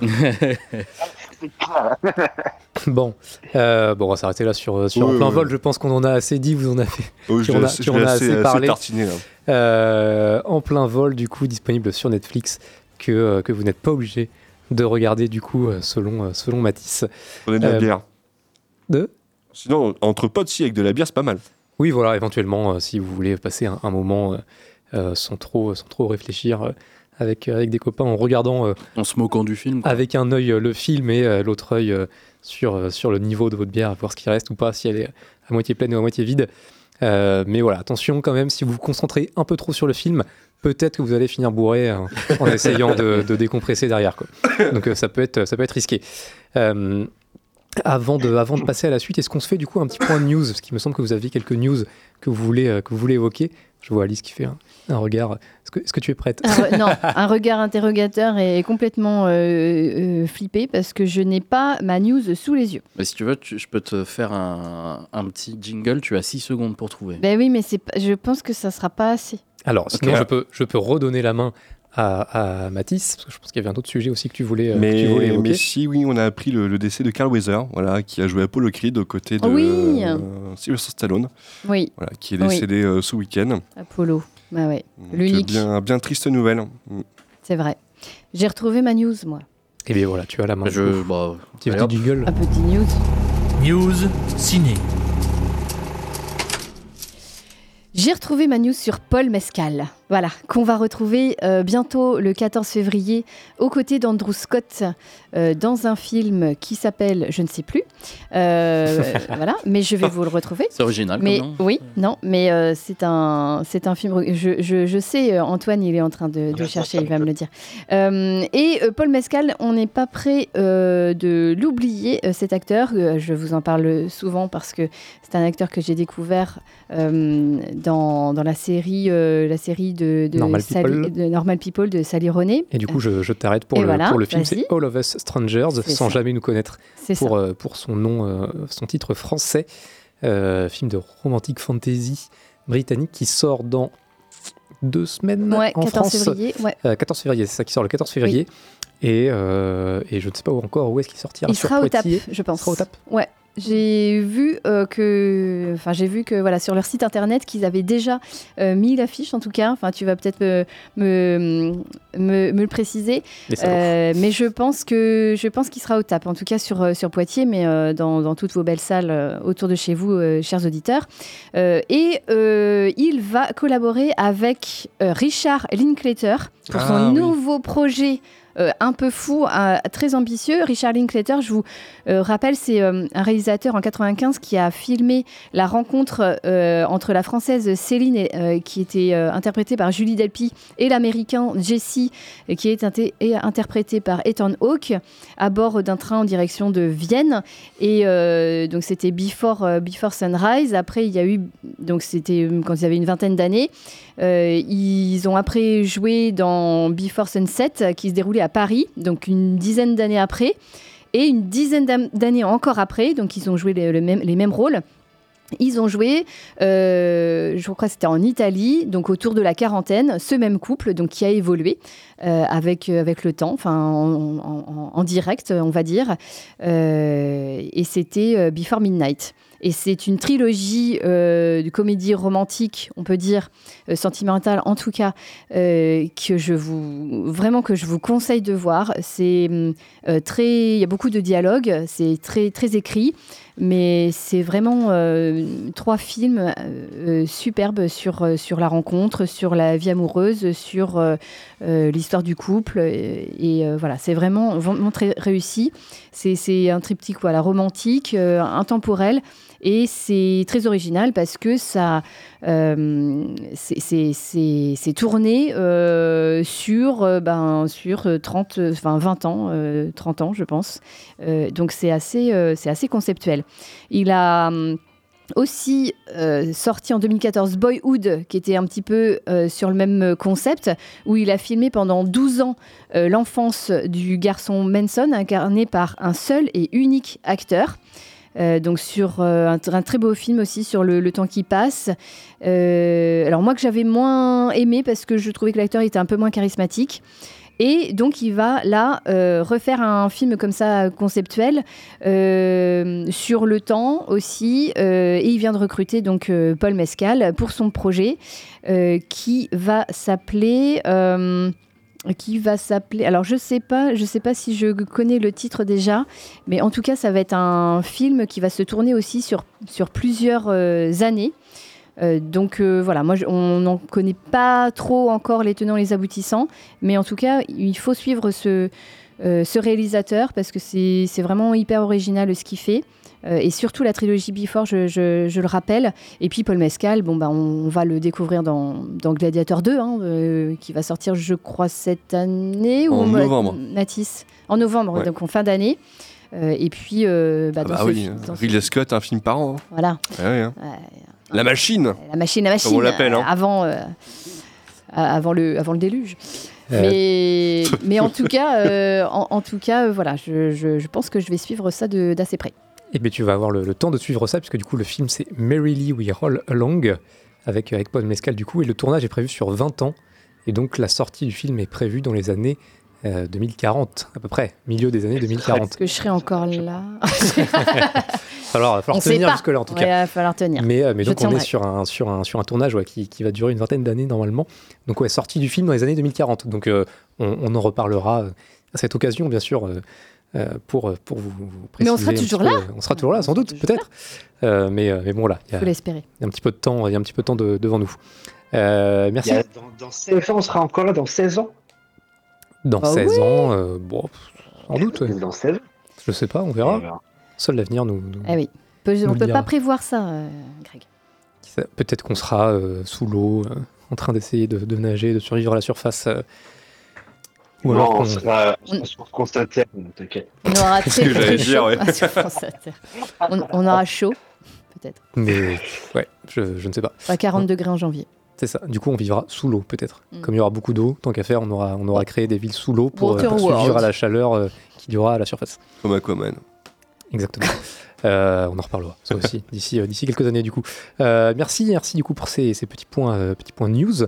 Euh, Qu'est-ce qu'on fait? Est-ce qu'on fait une petite pause musicale maintenant? Est-ce qu'on fait le point box-office? Est-ce qu'on fait... euh, comment voulez-vous organiser? Moi, je ferais bien le point de mon point, genre. Très bien. Ça. petit, euh, petit point box-office? Allez Allez, c'est parti. Du coup, on, on enchaîne avec le, le point box-office. C'est une émission libre, bien sûr, fort bien préparée. Et, euh, et du coup, eh bien, je te rends la main, mon cher Mathis, pour le petit point sur, euh, sur les entrées cette, cette dernière semaine en salle, Ouais, ouais. par chez nous et, et par, euh, par euh, au-delà euh, de l'Atlantique. Eh, eh, excusez-moi, j'ai eu un petit bug. On m'a trop fait travailler là. C'est vrai que c'est Va Titan Matisse. Va aujourd'hui. falloir Ouais. tenir encore une cinquantaine de minutes Ah ouais, à peu près. ouais. Alors oui. Alors on va commencer par le box-office français avec à la première place le dernier film d'Yvan Attal, euh, Coup de dé, voilà, avec euh, Guillaume Guillaume Canet Canet. entre autres et. Maïwenn. Euh, donc euh, Coup de dé qui a réussi à réunir 221 000 spectateurs pour sa première semaine. À la deuxième place, nous retrouvons Pauvre créature que nous évoquons maintenant depuis euh, trois, Trois semaines. semaines, ouais, trois semaines. semaines, c'est ça. Putain. Et c'est pas fini. hein. Voilà, euh, donc. euh, Mais il le mérite. Ouais, qui sur cette semaine totalise 130 000 entrées. Et au total, depuis le début de son exploitation, il a enregistré 300 316 000 entrées. Enfin, à la troisième place, May euh, December de Todd Haynes, avec Nathalie Portman et euh, Julia Moore, Julianne Moore. Euh, je crois que vous l'avez évoqué la Ouais, semaine la semaine dernière. dernière, c'est euh, Mathias, qui Mathias, nous en a parlé. Et peut-être qu'on reviendra dessus si on a le temps de le rattraper, nous autres. Faudrait. Parce que, euh, parce que Oscars Todd Haynes, aussi. quand même. Mais euh, Mathias qui était assez euh, mitigé, sur le Mitigé. film. Et ben en tout cas, le film a réuni 118 000 spectateurs pour sa première semaine d'exploitation. Outre-Atlantique, pour ce week-end, euh, Argyle prend la tête du box-office avec 18 millions de dollars de recettes. Euh, suivi d'un truc assez bizarre, enfin assez, assez chelou, The Chosen saison 4. Alors ça, je sais pas ce que c'est. Euh, je sais que on avait évoqué ce, truc-là l'année dernière, parce que le- The Chosen saison 3 était sorti aussi l'année dernière. Voilà. Donc euh, 6 millions de dollars de, de recettes pour ce week-end. il y avait eu une, une sortie, alors je ne sais pas du coup, parce que je ne connais pas du tout la série outre mesure, mais il y pas, avait non. eu, euh, il y avait eu euh, quelques, quelques séances en France euh, autour de The Chosen, qui est une, une série qui parle de Jésus. Voilà. D'accord, bon. Série plutôt catholique. Oui. Donc, bon, voilà, je ne sais pas ce que ça vaut, mais ça ne m'intéresse pas. Moi non plus. Euh, en tout cas, troisième place du box-office américain, The Beekeeper. Dernier film de David Ayer avec euh, Jason Statham qui joue un apiculteur en colère. Donc euh, 5,3 millions de, Ah, dollars de, de- de recettes. euh, Ce bon vieux David Ayer. pour Ce Jason. Il fait encore des films, il a oui, encore le droit. fait- Qui fait encore des films et le film totalise dans, dans le monde 107 millions de dollars de, de recettes. hein. Un beau, euh, beau, euh, beau score parce que je pense que le film euh, n'est pas un, un méga budget. Mais moi, ça m'intrigue ce film avec, euh, avec euh, Statham en. En apiculteur énervé. énervé, voilà, avec David Ayer qui, oui, qui refait des films effectivement euh, après, après son horrible Suicide Squad. Oui, oui, bah entre temps, il avait fait Bright, qui était arrivé sur Netflix, Oh, euh, qui était un des premiers Oh, c'était films, de une des toutes ça. premières prods Netflix euh, Eh ouais. sur la plateforme. Bah, comme quoi, ça démarrait très mal. ouais. Et euh, oui, oui, depuis, ils n'ont pas tant progressé que ça, finalement. Ça, c'est Euh, et, ah, d'ailleurs, et en plus, qui, qui était. Qui, alors, le script de, de Bright était sur la, sur la liste des scripts les plus recherchés. Il a, ça a coûté une fortune d'ailleurs pour l'acquisition des droits de, de, de ce truc-là. hein. Et, euh, et c'est c'est un film de merde, vraiment un concept de merde, Bright. Et. euh, Ailleurs. Hein? Pardon? Non, rien, non, je disais aussi ouais, que c'était pas, c'était pas ouf, Bright. Et, euh, et je suis, moi, je, franchement, je suis intrigué par, euh, par The Beekeepers là, avec Jason Statham. Euh, je crois qu'il n'y a pas encore de date de sortie en France.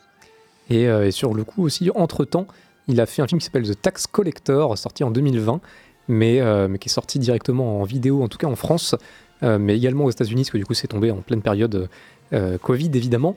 Et je vois que la première ligne de la fiche Wikipédia de ce film, c'est donc The Tax Collector est un film américain réalisé par David Ayer. Point. Le film reçoit des critiques négatives. Point. Ah, bah, comme Il d'hab. obtient cependant un succès sur la plupart des plateformes de vidéo à la demande américaine. Donc bon, euh, David Ayer quoi. Euh, si jamais ça vous intéresse, vous pouvez vous laisser tenter malgré tout. Mais bon. Et qui réclame son, son, son, son cut pour euh, The Suicide Squad. Voilà. Grand bien lui fasse. Si un jour ça lui arrive, euh, tant mieux pour lui. Après tout. Je pense que ça restera naze. Peut-être Oui. un poil moins naze. Oh, le matériel de base. euh, Euh, merci du coup pour ce, ce petit point euh, box-office, euh, mon cher Matisse. Et euh, si jamais vous voulez euh, réentendre du coup, parce qu'on l'a évoqué, My December et autres films qu'on a évoqués ces dernières semaines, vous pouvez bien sûr réécouter nos podcasts, euh, puisque tous les dernières, toutes les dernières émissions sont désormais disponibles sur les, sur les plateformes. Euh, sur les- Alléluia. Qui, euh, qui veut se lancer sur les plateformes? Deezer, Spotify, euh, le site de Pulsar, bien sûr. Ocha? Ah, au chat Oui, Ocha, c'est la plateforme qui. Ah euh, ouais, d'accord. qui- on, Oui, on qui- peut qui- écouter qui- directement dessus, et sinon c'est là-dessus que c'est uploadé, qui dispatche sur euh, tout le Dispatch reste. sur, voilà. Podcast Addict. Exactement. Podcast. Amazon Music. Et voilà, vous avez Ah à peu ouais. près tout fait là. Euh, on est bon, du coup, bravo à, bravo à vous. Travail d'équipe. Mais, euh, mais euh, bon, voilà, principalement Le Deezer, et, Deezer et Spotify, euh, qui restent les plateformes principales utilisées, je crois, par la plupart des gens. Parce que bon, Certes. qui, Oui. écoute, euh, qui écoute des podcasts sur Amazon Music je ne, je ne sais pas. Je me le demande. Ceux qui sont abonnés déjà. Si jamais vous le, vous le faites, n'hésitez pas à nous le préciser quand même, parce qu'on est curieux Oui, oui, de oui. pourquoi, Oui. Quels sont vos réseaux. euh. Faites-nous de- des retours Ouais. sur n'importe quoi. Il y a peut-être des, des- des intégrations avec Twitch qui fait que si tu es actif sur Twitch, Amazon Music, ça peut être intéressant. Je sais pas, je dis des trucs au pif. hein. Je ne sais pas. Je n'en ai aucune idée, mais euh, n'hésitez pas à nous dire. hein. Voilà. Euh, Moi, je suis dépassée par la Alors, technologie, donc. euh. Après, quand même, bon, déjà, et, il faut qu'il y ait des gens qui nous écoutent, mais en plus, il faut qu'il y ait des gens qui utilisent Amazon Music, mais en plus, il faut que ce soit ces deux choses en même temps. Ouais. Ça fait peu, beaucoup. euh, ça fait beaucoup, là, non, quand même. On sait jamais. On Qui sait jamais. le, le monde est parfois plein de, plein de surprises. Euh, bref, petite pause. Allez, je crois qu'il est, temps de- musicale. il est temps de se reposer un petit peu euh, après, euh, après ces, ces longues digressions et, et ces sujets, ma foi, fort, fort intéressants. Euh, petite pause musicale, qu'est-ce qu'on s'écoute euh, cette fois, mon cher Quentin? Eh bien, on s'écoute euh, Thick as Thieves euh, de la BO de Donjons et Dragons. Ah, Très bon excellent film. Lorne Balfe. Et on se retrouve juste après sur euh, Radio Pulsar dans Time Ciné. À tout de suite.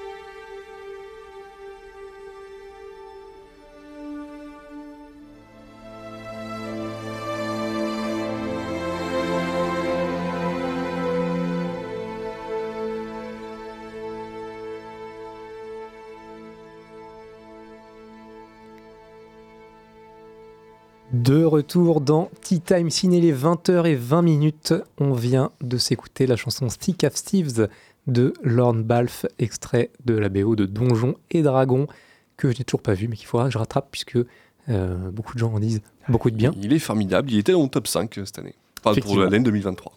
Donc, euh, donc voilà, n'hésitez pas à rattraper ce film et, euh, et faire comme moi sans doute dans les prochaines semaines. Euh, on a parlé de plein de films déjà, Pauvre créature, en plein vol, Zone of Interest et autres. Il va être euh, maintenant le temps de regarder un petit peu dans le rétro avec un film qui date de 2010 et qui est un film formidable. C'est toi qui voulais en parler, euh, Mathis, une fois de plus, et je vais, euh, je vais t'accompagner Mais dans, oui. euh, dans les louanges autour de ce film. Mais d'abord, une petite bande-annonce.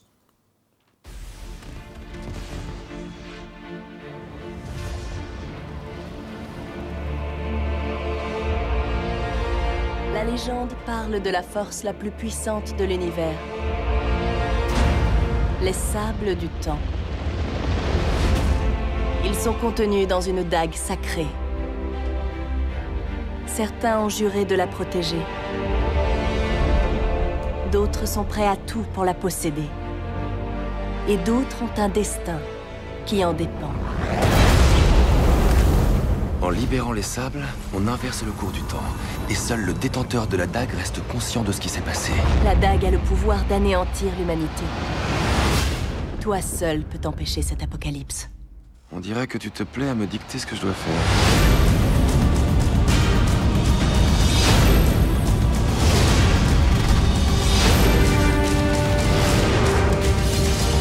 Le noble prince volant au secours de la belle. Qui a dit que tu étais belle Tu ne me quittes pas du regard, il doit bien y avoir une raison à cela. Tu. je-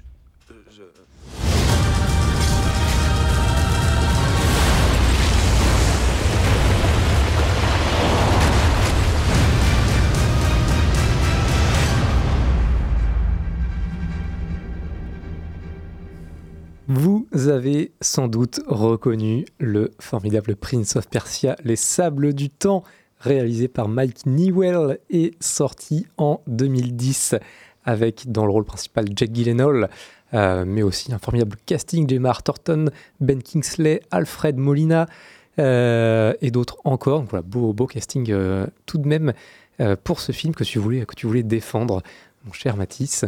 Ben, et oui, oui, oui, parce que souvent ce film revient dans nos discussions, même en direct, depuis maintenant euh, de bonnes années. Et oui, je voulais en parler parce que c'était euh, un des derniers euh, films d'aventure avec un peu d'ambition euh, que Disney a pu produire, et en plus, adaptation d'un jeu vidéo euh, très connu hein, quand même, hein, Prince of Persia. Le premier jeu, je crois, il remonte en plus euh, dans les années 2000, même un peu avant. Ah non, non, le tout premier, euh, encore plus vieux. Parce Mais qu'il c'est y encore avait plus celui vieux, oui. en 2D, là. Les, les tout oui, premiers sont encore plus vieux. là. Et, euh, et le, le jeu vidéo Prince of Persia, Les Sables du Temps, c'est 2003 Oui. pour, euh, pour sa première euh, itération que j'avais dû faire à l'époque, moi, sur GameCube, je crois, euh, et qui est un jeu bon, euh, c'était cette formidable. époque, Ouais, Et c'est, c'est alors Non, très, ça ne s'est pas passé comme ça. très très vite en fait, Prince of Persia fait partie de ces jeux qui ont intéressé les gros studios pour, euh, pour être adaptés sur grand écran. Moi, je me rappelle, alors ça, c'est un très très vieux souvenir où euh, j'avais encore des magazines ciné, où il y avait encore Studio Ciné Live encore qui sortait dans, dans les bacs, où je me rappelais, je me rappelais que le, justement ce magazine avait fait un point sur les futures adaptations de jeux vidéo, de jeux vidéo au cinéma. Donc, ils avaient parlé entre autres du Halo de Peter Jackson, qui ne s'est jamais fait malheureusement, mais qui a donné par ricochet District 9 de Link Blomkamp. Et entre autres, à l'époque, euh, il était question que Prince of Persia, alors ça c'était des rumeurs de, rumeurs de rumeurs, que Michael Bay était attaché au projet. Moi à l'époque, gamin, adolescent, qui avait vu euh, The Rock, euh, hum, Bad Boys, Armag- Armageddon et Pearl Harbor, j'étais très excité à l'idée de voir un Prince of Persia adapté par Michael Bay.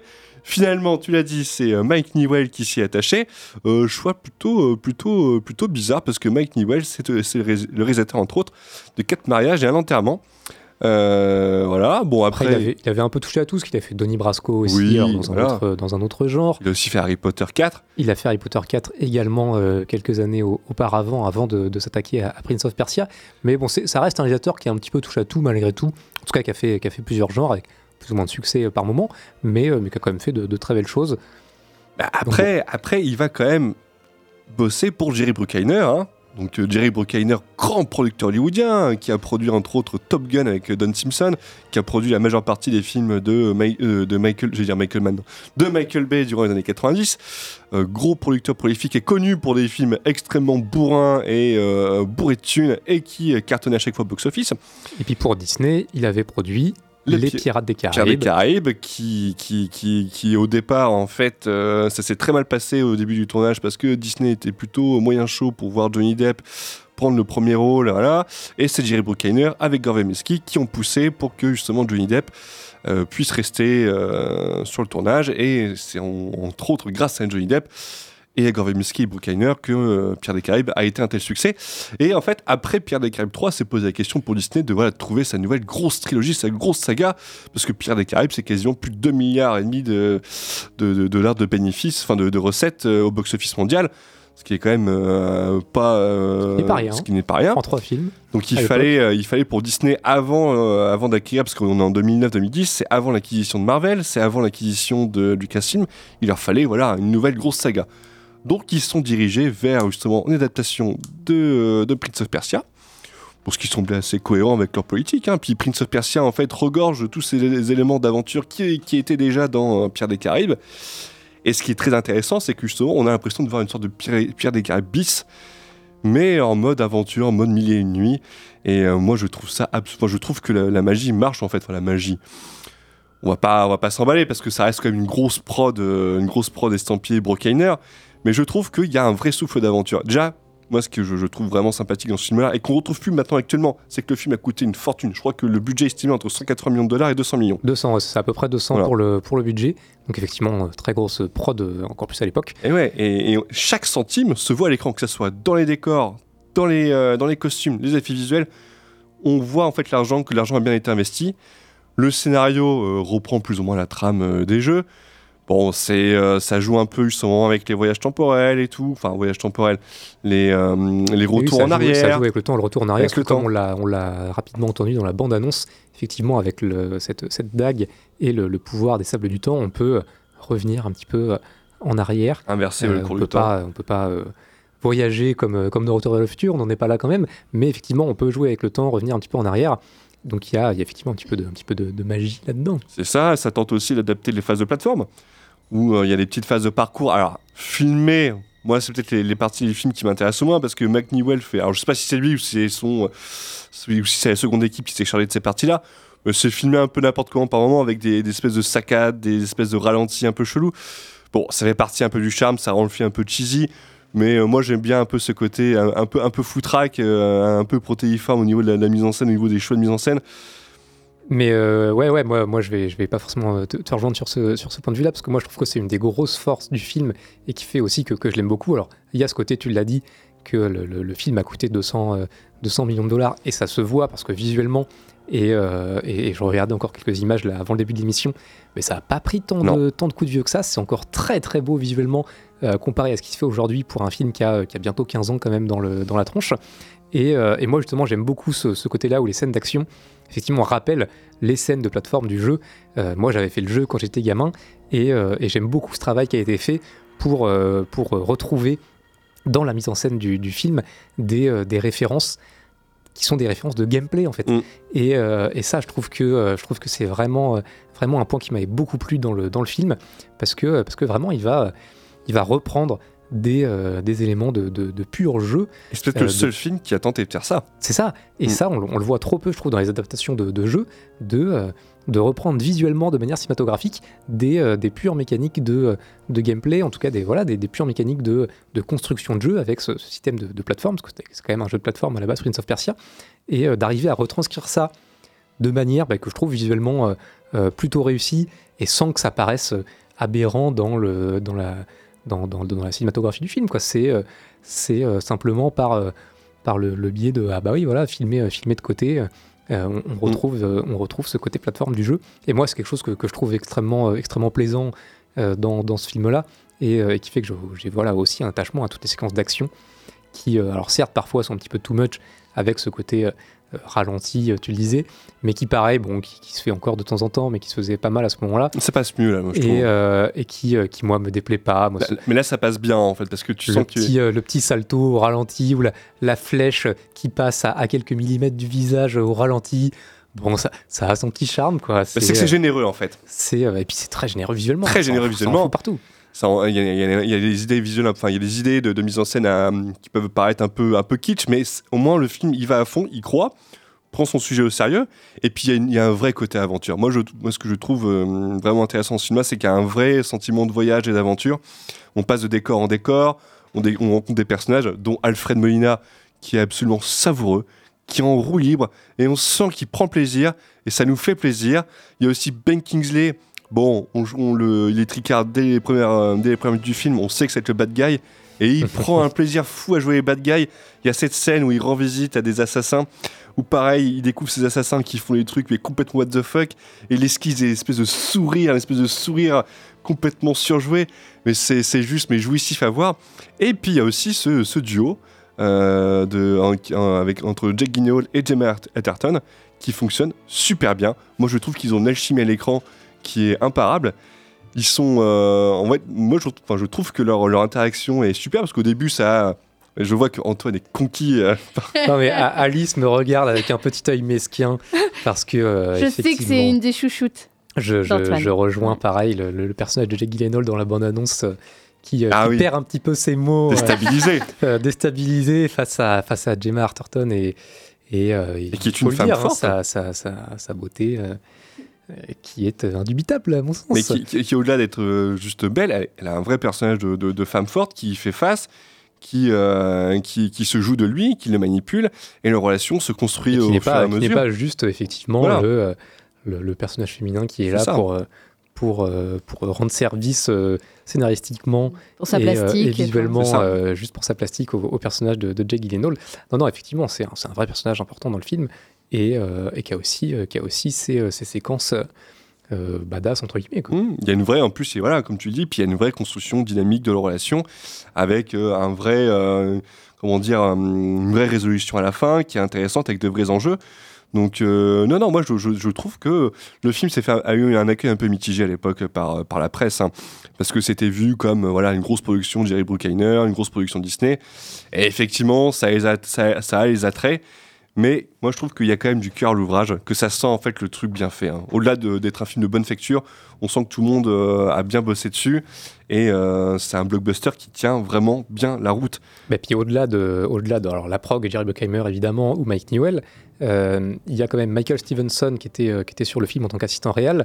Euh, Michael Stevenson, c'est un grand spécialiste des épopées, euh, des grandes épopées cinématographiques, parce qu'il était déjà assistant réel sur Laurence d'Arabie, sur euh, Dr. Givago, sur Barry Lyndon, donc il a quand même bossé avec des, avec des grands. Et puis des trucs à grande échelle. Et sur des trucs à grande échelle. Euh, Il y a aussi une des grandes forces du film, à mon sens, c'est tout le travail autour des costumes. Il y a euh, plus de 7000 costumes qui ont été fabriqués pour le film. Je crois que c'est bon, c'est un petit peu du Penny chiffre pour du Ross chiffre. qui, travaille sur- qui a déjà travaillé sur les Pierres des Caraïbes. Exactement, et c'est Penny Rose exactement qui, euh, qui avait déjà fait les costumes pour Pierre des Caraïbes, qui a rempilé sur, sur ce film-là. Donc, euh, donc en plus, il y a quand même des gens aussi derrière dans, euh, dans les équipes euh, techniques et autres qui sont, qui sont quand même des, des- des grands noms, alors des noms qu'on connaît pas forcément, mais en tout cas qui sont des, des grandes personnalités de, de, de ces métiers-là. Et, euh, et ça se voit, quoi. Ça se voit que c'est du taf bien fait, euh, du taf qui a été fait, euh, qui a été fait sérieusement. Et c'est vrai que c'est assez décevant. Le film, on l'a dit, il a coûté 200 millions. Il en a rapporté à peu près 330 euh, au, au box-office mondial, euh, avec euh, simplement, malheureusement, 91 millions de dollars aux États-Unis. Ah bah là, c'est. Ce qui, était, euh, ce qui a été trop mortel faible. pour le film. hein. Mortel pour, euh, pour les suites, puisque effectivement, c'était le- c'était censé prendre la suite de, de Pirates des Caraïbes et devenir la nouvelle grande saga de, de Disney. Ça n'a malheureusement pas été le cas. Je suis toujours aujourd'hui un petit peu déçu qu'ils aient quand même pas retenté le coup pour, euh, pour euh, bah, compléter cette histoire et dire bon bah voilà le premier est pas, est pas un crash complet, en tout cas a pas été, a pas été rentable, mais, euh, mais euh, pourquoi pas tenter quand même de, de, de ranimer un petit peu ça plutôt que de nous faire euh, 12 Pirates des Caraïbes euh, Et ce- oui, ce qui est de- terrible, de plus c'est en plus catastrophique. L'année suivante sortait Pierre des, Caraïbes 4. Euh, alors c'était Rob euh, Marshall, c'est ça? Ouais. À la, à la réalisation. Et qui était absolument catastrophique. hein. Et qui a coûté un pognon, mais monstrueux, justement parce que Johnny Un Depp. pognon de voulait- dingue. Johnny Depp voulait pas empiler, a demandé un, un chèque, euh, je crois, de, entre 50 et 60 millions de, de dollars que Disney lui a octroyé. Et quand on voit le, le Pierre des Caraïbes 4, mais c'est d'une pauvreté visuelle comparée à Prince of Persia, c'est triste quoi. C'est vraiment triste. Donc, euh, donc ouais, non, un film auquel il faudrait, euh, il faudrait redonner sa chance Oui. euh, pour ceux qui ne l'ont pas revu depuis longtemps, qui ne l'ont même jamais vu, et, et qui en ont un souvenir un petit peu mitigé. Non, revoyez-le, et franchement, pour, pour l'époque et comparé à ce qui se faisait alors, à ce moment-là et encore aujourd'hui, c'est c'est un film qui vaut vraiment le, le coup d'œil, parce que, parce que tu l'as dit, c'est généreux, c'est euh, malgré tout bien réalisé, avec de très belles idées de mise en scène, euh, y compris en faisant référence à, l'œuvre originale, en reprenant un petit peu des éléments euh, du jeu vidéo pour les intégrer au médium cinéma, ce qui, est, euh, plutôt très intelligent de la part de, Mike Newell. Le casting, tu l'as cité, il est quand même incroyable et, ils sont tous à fond et ça fait vraiment plaisir de tous les voir, soit Jake Gyllenhaal, Jamie Arterton, Alfred Molina, Ben Kingsley, enfin voilà, il y a quand même, quand même de très jolis noms. Et, euh, et c'est un film qui est sincèrement et premier degré vraiment très bien quoi. Donc, euh, donc voilà, Prince of Persia, qui malheureusement n'a pas eu le succès euh, qu'il méritait et, et qui, et qui mériterait d'avoir aujourd'hui une meilleure image que ce qu'il a, puisque pour beaucoup de gens, c'est encore bon, le film un peu raté de Oui. Disney, alors que, alors que mais ouais, à l'époque, ils y croyaient vraiment. C'était le quatrième film seulement PG-13 à être sorti par Disney, après les Trois Pirates des Caraïbes. Donc, euh, donc non, ils, ils y croyaient vraiment. Et, je euh, pense que c'est la com aussi, hein, parce que ça faisait vraiment comme de, de trucs de, de seconde zone, euh, un peu bourrin, un peu débile, quoi. Rien que le, le poster, euh, franchement, le poster, il a, il a aucune race. hein. Ouais, mais alors à l'époque, euh, je sais plus, je revois pas, la- j'ai pas l'affiche en tête, mais, euh, mais ça ressemble à beaucoup d'affiches. Ça faisait affiche un peu Caraïbes. random, quoi. Mm. Affiche un peu random, ça c'est clair. Mais, euh, mais pas cheap non plus, je dirais, je sais pas. Ça fait partie de ces films de, de pur divertissement, quoi, qui sont assez réjouissants aussi à, à voir. C'est vrai à cette époque-là. Enfin, il y en a plus maintenant. euh, Il y en a plus, ou, ou, ou alors c'est un peu plus brouillon. Enfin, je sais pas trop, mais mais c'est vrai que Jerry Br- Bruckheimer, là, euh, euh, moi j'adore revoir euh, Rock euh, ou Les ailes de l'enfer. euh, Ah, les ailes de l'enfer c'est- ah, voilà, C'est bien bourrin. bon, voilà, Il n'y a pas un personnage Ah, féminin. les ailes de l'enfer. c'est- ah, bon, ça, les ailes de l'enfer. mais, mais voilà, euh, euh, euh, c'est non, euh, c'est généreux, c'est vrai que vous, l'avez dit. Et moi, ça me, donne envie de le revoir, euh, ce film. Je l'avais vu, mais j'en ai pas euh, gardé trop de souvenirs, ça fait assez longtemps. Et euh, ouais, ça, ça, me, ça me donne envie de le revoir. Et oui, c'est du divertissement quand on aime les, les voir aussi. euh, Faudrait faire une Oui, il y a un spéciale ce Jerry Bruckheimer. à l'ancienne, quoi, divertissement un petit peu à Ouais, l'ancienne, ça. effectivement, généreux. Mais- mais- il, y a de la, mais- il y a de la thune et on la voit aussi. Oui, et puis, euh, et puis je pense que dans les scènes d'action, euh, aujourd'hui, on est dans, dans de l'efficacité, dans, euh, dans du, du rapide aussi. Oui, puis dans enfin, tout, et- tout CGI, plan séquence. euh, Ouais, et puis du coup, ça fait mal à la tête, ça fait mal aux yeux, on sait pas ce qu'on regarde, euh, on, on sait pas ce qu'il faut regarder, enfin, c'est- compliqué quand même à suivre. Euh, ça va vite, ça va... Et, et- et là, euh, on prend le temps et on sait ce qu'on voit et, et, euh, et- et ça se déroule tout ça, c'est assez fluide, quoi. Donc, euh, c'est ça aussi qui fait le, le charme de ces films-là. Moi, je trouve qu'il y a eu un petit retour quand même dans les dernières années. Alors, c'est pas énorme, mais des films comme Bullet Train Oui. et euh, Everything Everywhere All At Once. Alors, c'est toute une autre vibe, mais euh, c'est des films divertissants et généreux.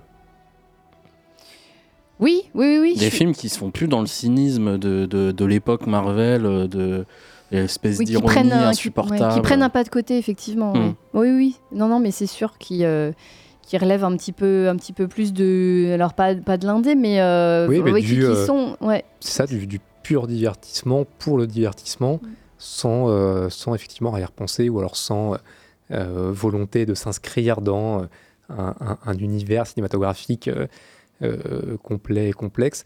Non, là, c'est voilà, un film. euh, Puis qui y croit.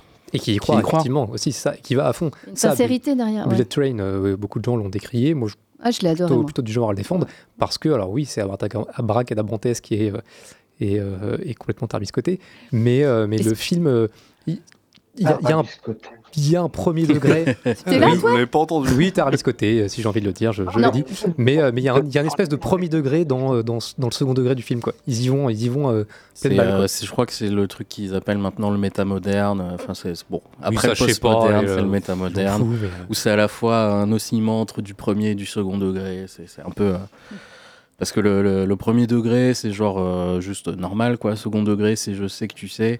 Euh, et euh, là, c'est je sais que tu sais, mais j'y vais quand même, quoi.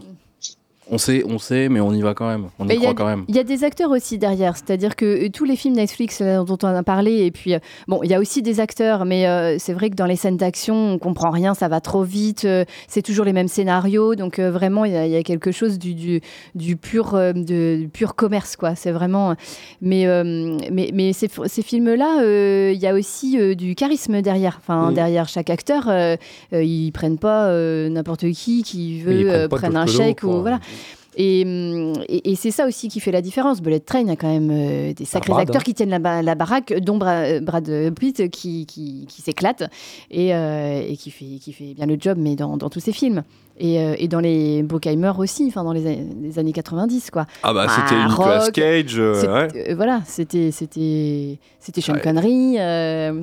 Euh, Ah, Daris, euh, enfin Nick- Nicolas Cage, Nick oui, Cage dans, dans Les Ailes de l'Enfer, c'est quelque ah, chose avec oui. euh, John face à Et, Malkovich. euh, euh, moi, je pense à Volteface aussi, que Ah ouais. j'adore. euh, Enfin, de John Woo. Bon, on peut, on pourra en parler des films Ah, d'action des années faire une 90. spéciale il va falloir, 90, euh, voilà. ouais. Ah bah moi, ouais, c'est. On fera ça, on, on y pense. C'est ma décennie, moi, hein, donc. Euh, Greg, on t'a entendu rapidement. Greg, tu l'as vu toi, le Prince of Persia de, de Mike Newell?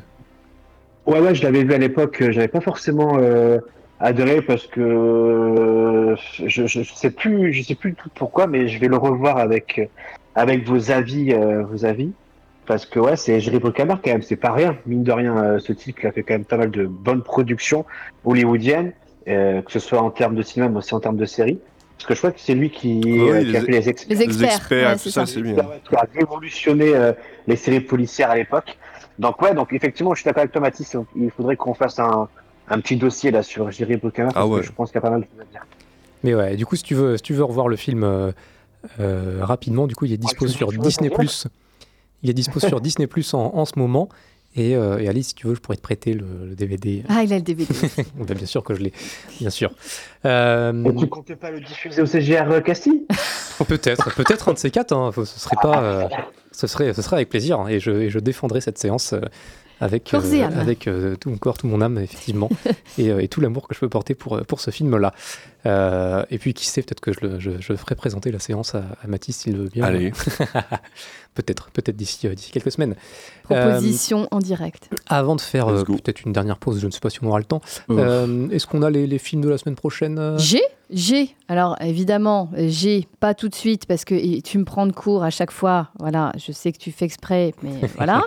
Euh, mais j'ai, il y a Dali quand même. De, Eh oui, le nouveau Quentin Dupieux. Le nouveau Quentin Dupieux. Alors Dali, hein, euh, voilà, si Oui, je le prononce bien, il y a euh, 6 A. euh, puisque euh, six interprétations euh, de Dali, euh, je ne citerai pas Gilles Lelouch, Pierre Marmaille, Edouard Baird, enfin vous, Ah, tu les as euh, quand même cités. peux- euh, oui, bah, il y en a, y en a six du coup. Mais euh, le prochain, quand, bah oui, il en fait un par an. Euh, quant à Dupieux, Minimum. là c'est minimum. Donc là c'est c'est Dali. Euh, le dernier Jaguar, ça c'est plus euh, euh, pour euh, un film pour enfants. Euh, Cocorico, ça c'est la nouvelle comédie française avec Christian Clavier et Didier Bourdon Oh, qui, qui sort aussi la semaine prochaine, Quentin, je crois. Euh, après, Ça a l'air nous avons- horrible. C'est froid. et nous avons euh, aussi un film avec le retour de notre chère Léa Seydoux, euh, La Bête de Bertrand Bonello, qui sort aussi la semaine prochaine. Et puis euh, d'autres films aussi qui, qui Il y, a, une ressortie de Dune apparemment, puisque Dune 2 va, dans certaines salles, je pense, puisque Dune 2 va, sortir euh, en, fin de, mois. Et puis euh, d'autres films, euh, que vous pourrez aller voir euh, aussi. Vous pouvez aller voir sur, euh, sur Allociné les, sorties de la semaine prochaine. C'est les principaux, on va dire. Euh, effectivement, merci du coup pour, euh, pour ce petit point.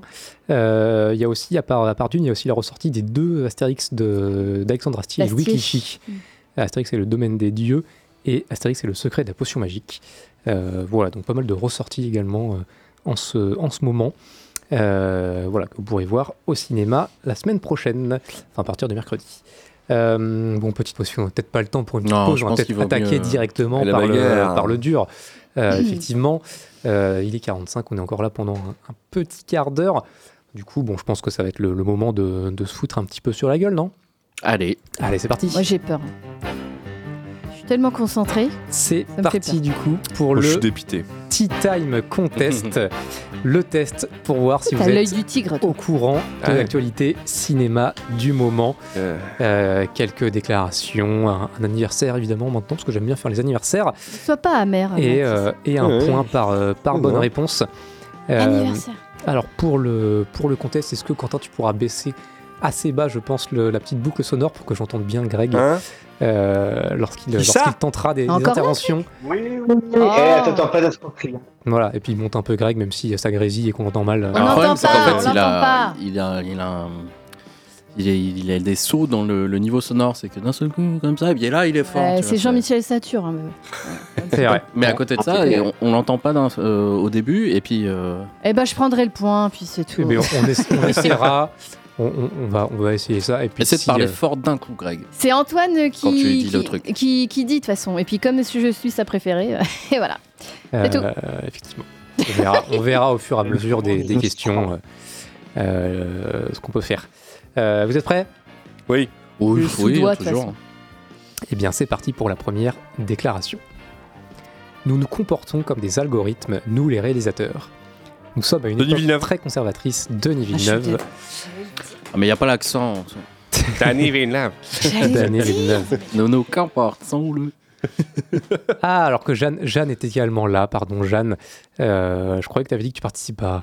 Du coup, euh, du coup Jeanne, est, Jeanne est également là, euh, par message. Bon, ça veut dire qu'il faut que je prépare aussi mon, mon portable du coin de l'œil pour, pour voir arriver vite les, les messages. Euh, je prépare tout ça. Un point, du coup, pour, euh, pour Matisse, grâce à Denis, Denis Villeneuve, qui nous dit Nous nous comportons comme des algorithmes, nous les réalisateurs. Nous sommes à une époque très conservatrice, la créativité est restreinte, tout tourne autour de Wall Street. Ce qui sauvera le cinéma, c'est la liberté et la prise de risque. Et vous sentez que les spectateurs sont excités lorsqu'ils découvrent quelque chose qu'ils n'ont jamais vu auparavant. Basé, comme on dit euh, sur Internet. Denis Villeneuve. Ah, on dit ça? Basé? Ouais, c'est une traduction. Non, mais c'est un truc de niche parce que ça vient Non, de. mais après, quand j'entends mes, quand j'entends mes, mes neveux comme ça, je sais à peu près. euh, Ça vient de, de based en anglais, qui est ouais, un peu de l'argot pour dire euh, véridique. c'est la base, Tu quoi. dis la, Enfin, tu c'est- dis tu la dis- vérité, ouais, quoi. Et du coup, bah, il y a des gens qui l'ont traduit en français parce que c'est rigolo de traduire littéralement des trucs, même si ça veut rien dire. Euh, un point du Voilà. coup pour Mathis. Grâce. Ah, c'est vraiment un truc de niche. hein. Non, mais voilà, on est là aussi pour apprendre, euh, pas que pour. euh, Ah, là, c'est de la cu- là, c'est de la simplement. culture. Le langage des jeunes. Voilà, c'est pour Du toi, jeune. Alice, comme ça, tu, Merci. euh, Oui, non, mais c'est important pour moi. tu t'adaptes. Oui. Euh, prochaine déclaration. Il y a des volontés de racheter les droits pour en faire une série. Je ne sais pas ce qu'ils veulent en faire et je ne sais pas si ça se fera. Bonne Antoine Reinhardt Antoine Reynards, bonne réponse de Greg euh, à distance. Antoine Reynards, il a des volontés de racheter les droits pour en faire une série. Je ne sais pas ce qu'ils veulent en faire et je ne sais pas si ça se fera, car il y a aussi une volonté derrière d'accepter ou pas selon le projet. Mais dire ce Ouais, sera jamais une franchise, on est à l'abri de rien. Antoine Reynards, qui joue l'avocat général dans Anatomie d'une chute, euh, qui a déclaré ça dans Click de euh, Mouloud Achour. Euh, donc voilà, S'il vous peut-être. plaît, euh, s'il vous plaît, non. Non, je ne sais pas, j'ai toujours pas vu Bah, d'une chute. mais- En Ah, vrai- non, mais vrai, surtout, Quentin, c'est- c'est- Hein Quentin, parce qu'en le film, le film est cool. Vous m'entendez là, c'est bon? Non, Ah, mais ouais. c'est pas ça, je pense que Quentin euh, relève. Oui, non, moi c'est pas le, le film en, en- en soi, c'est parce que déjà je l'ai toujours pas vu, mais c'est juste faut arrêter de, de, de, de vouloir euh, tout transformer en franchise, quoi. Ah, d'accord. Très bien. Voilà. Euh, en tout cas, euh, Antoine Reynards permet à, à Greg d'avoir un point dans ce contest à distance. Toujours un point pour Mathis également. Euh, on va souhaiter un joyeux anniversaire, parce que j'aime bien les anniversaires. On va souhaiter un joyeux anniversaire à quelqu'un qui est né le 4 février 1940 à New York. Et alors, on va souhaiter un joyeux anniversaire, parce que je n'ai pas trouvé beaucoup d'autres personnes, à quelqu'un qui est mort le 16 juillet 2017 à Toronto. Et voilà, il est né un 4 février en 1940. Ah, il est décédé. Pardon Romero, non? C'est pas Romero? Très En bonne 2017 réponse de Greg. Georges A. Romero, né un 4 Mais février. il est sur Google chez lui, je suis sûr. Ah ouais, ouais, ouais. On peut pas vérifier ce qu'il fait en plus, ouais. Non, non, je vous jure que non. Je vous jure que non. Non, Vas-y, Greg, défends-toi. Non, non, non, non, non, je vous jure que non, je suis pas, non, je suis pas sur, euh, sur Google. Là, je suis en train de faire tirer des patates si vous voulez Ouais, vraiment bah, savoir. DuckDuckGo, ça compte aussi. hein.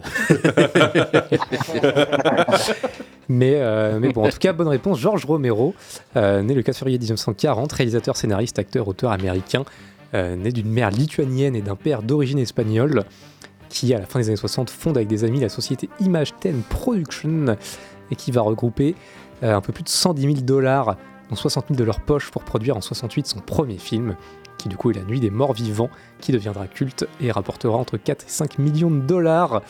Euh, il tourne la plupart de ses films dans la ville de Pittsburgh et c'est surtout le grand maître des films de zombies.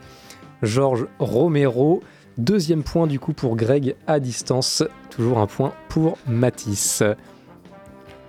Euh, alors que Greg nous euh, envoie la preuve, il est effectivement en train de faire la cuisine euh, pendant qu'il écoute euh, l'émission. Euh, on, peut, on pourra envoyer la photo sur les réseaux ou pas? Parce qu'elle est quand même très belle. Elle est très belle. si tu veux, pas de soucis. on verra, on verra. Euh, deux points pour Greg, du coup, Belle un point patate. pour Mathis. Très jolie patate. Et on ne Ah, il y a parle un pas. steak haché aussi. On ne parle pas de, on ne parle pas de la tête de Greg euh, quand on parle de patate. Moi, j'ai une grosse patate. Bref, on continue Oui. Continue. Prochaine déclaration. Désolé, je sais que les acteurs ont tendance à se lancer des fleurs en promo, mais il faut que je dise que Timothée est l'un des acteurs les plus hallucinants avec qui je Lance plus. travailler. Zendaya. Ray Bardem. Je l'ai entendu, Greg Ravier Bardem. Oh Effectivement. Eh, Euh, on jetait patate Javier Bardem dans Première. Euh, il faut que je le dise que je dise que Timothée est l'un des acteurs les plus hallucinants avec qui j'ai pu travailler. Il est très intelligent, extrêmement motivé, et il a non seulement plein de compétences, mais il sait s'en servir. Sérieusement, regardez-le chanter et danser dans Bonka. Quand on est si jeune et si talentueux, on peut facilement se perdre. Pas Timothée, il sait ce qu'il fait. Quand je le vois dans Dune 2, je vois un grand acteur au travail. Il est précis et rapide comme l'éclair. Pour un partenaire, c'est flippant. Il faut toujours être sur ses gardes. Javier Bardem qui encense euh, Timothée Chalamet, euh, partenaire dans Dune 2, évidemment. Ça doit faire plaisir. Ouais. Parce que bon, c'est quand même Javier Bardem, quoi. donc, Ben euh, ouais, je pense, que, je pense que ça fait plaisir, effectivement. Euh, Javier Bardem dans une longue interview euh, dans, dans Première. Troisième point du coup pour Greg à distance, un point pour Matisse. Prochaine déclaration. Mon premier réflexe a été de me dire que si ça parle de Brel, il ne fallait surtout pas y aller. Ça fait partie des figures auxquelles il ne faut surtout François pas Damiens. toucher. François Damiens. Bien joué. Bonne réponse de Matisse. Ça fait partie des figures auxquelles il ne faut surtout pas toucher. J'ai donc eu très peur, même après avoir compris qu'il ne s'agissait pas d'un biopic, mais que je devais incarner un acteur jouant Brel, car il était alors une question que je chante. Je n'avais aucune envie de me faire désinguer à la Kalachnikov. François Damiens, qui euh, du coup joue dans le film Sous le vent des marquises, actuellement en salle. Un euh, acteur, il joue un acteur dans le film qui doit interpréter du Brel euh, dans le film également. Donc voilà, François Damiens dans le film Sous le vent des marquises. Deuxième point du coup pour Mathis, toujours 3 pour Greg. Prochaine déclaration. Avatar 3 va être génial. Zoé Saldana. Saldana, Saldana, Saldana. Ah non. Mathis, Ah, bon, Mathis. ouais. Il l'a eu, hein, Ouais. il Il l'a l'a eu. eu, hein. Mm. Mathis a dégainé. Ah bah si, si, si. Mathis Non, a dégainé en premier. Euh, Zoé Saldana à Collider. Avatar 3 va être génial, puis avec le 4 et le 5, ça deviendra encore plus fou. James Cameron va vous retourner le cerveau, c'est son héritage. On pensait que ce serait Titanic, mais il s'avère que ce sera finalement Avatar. Et faire partie d'une œuvre aussi innovante et créative, cela en fait quelque sorte notre héritage à nous aussi. Je suis très enthousiaste à l'idée de revenir. On repart au boulot la semaine prochaine, j'ai tellement hâte de retrouver tout le monde. Zoé Saldana à Collider, Zoé Saldana qui joue Neytiri dans, euh, dans les films Avatar. Euh, c'est très serré, 3 pour Mathis, 3 pour Greg. C'est également serré euh, entre Quentin, Alice et Jeanne, euh, qui avaient tenté Florence Pugh tout à l'heure, hein, puisqu'ils ont euh, chacun 0 point. Ah bah, Merci, moi, je, euh, je- moi, je suis plus spectateur, là, j'avoue. Je les, écoute se battre plus Mm. qu'autre chose. Laissons-les se battre. Laissons-les se battre. Exactement. Des kaiju maintenant. oui, c'est ça. C'est un combat de kaiju. Ça devrait faire plaisir à Greg, hein, finalement. Pas la peine de nous enfoncer encore plus, Antoine, s'il te plaît. Euh, Ah, je peux pas le mettre plus fort, il y a déjà la musique de Titan. Ouais, ça fait beaucoup de son d'un coup. Euh, prochaine déclaration. Beaucoup de gens me taquinent à propos de Speed 2. Ils me chambrent sur la dimension. William Defoe. William Dafoe, non, c'est moi. Non, non, je l'ai eu. hein. non, c'est Matisse. Ouais. Mais arrêtez les gars, putain, le décalage, c'est horrible. Ah bah, le Je décalage, fallait être là. hein. Fallait être, euh, fallait être là en, en Non, je suis pas sûr qu'il y ait tant de décalage en plus. Oui, c'est Franchement, Non, non, Greg. là, si, si, si, si, si, il y a un décalage. Euh, mais en Non, tout mais cas, voilà, le, son, euh, le son qui nous arrive ne trompe pas. C'est euh, Mathis qui a, qui a dégainé en premier. Euh, non, il n'y a pas du tout de Oh. décalage, Greg. Si, si, si, si, euh. En fait, c'est parce que le temps que je parle, le- il faut que ça capte le mon son, en fait, c'est tout. Oui, c'est pas grave. Non, Euh. je pense vraiment. non, c'est que j'essaie d'attendre pour te répondre, pour te faire une blague, mais euh, je crois que c'est bon, ça marche pas. Tant non, mais si, quand même, c'est drôle. Euh, beaucoup de gens me taquinent à propos de Speed 2. Ils me chambrent sur la dimension de ma performance en disant que c'était too much, que j'en ai trop fait. Oh, c'est Mais chaud. je ouais. vous jure que j'assume encore aujourd'hui cette performance parce qu'il n'y avait pas d'autre moyen de le faire. William Defoe à Variety. Puis c'est long, hein, quand même, Speed. Je savais pas que c'est. Je pensais Ah, pas que c'était. Speed 2, ouais, c'est il, long. est, il est pénible. hein. Ouais. Ah, le premier même. Mais Quatre- le premier, c'est un Dafoe. chef-d'œuvre. Ah non. Ah, le premier, Ah, si, bah, ça- il va y avoir le des premier, c'est un speed. chef-d'œuvre speed. On enchaîne, on Oh. enchaîne ces séries. 4 points pour Mathis, 3 points pour Greg. On débattra de ça la semaine prochaine, Mm. euh, si vous voulez. Euh, prochaine déclaration. Il n'y a aucune raison d'être triste quand vous avez reçu autant de succès. Tous ceux qui ont été sélectionnés ont un talent incroyable. Et la nomination parmi les meilleurs films, c'est la cerise tu sur le gâteau. On a fait Barbie en espérant bousculer la culture. Margot Robbie. Margot Robbie. Et là, il y a un décalage, là Non Margot Robbie, mais c'est euh, Ah, merde. Mathis qui a dégainé en, Ah ouais. en premier une fois de plus. Euh, on a fait Barbie en espérant bousculer la culture, on souhaitait que ce film ait un impact. C'est ce qu'il a fait, mais d'une façon dont on n'aurait pas osé imaginer. C'est ça notre plus grande récompense.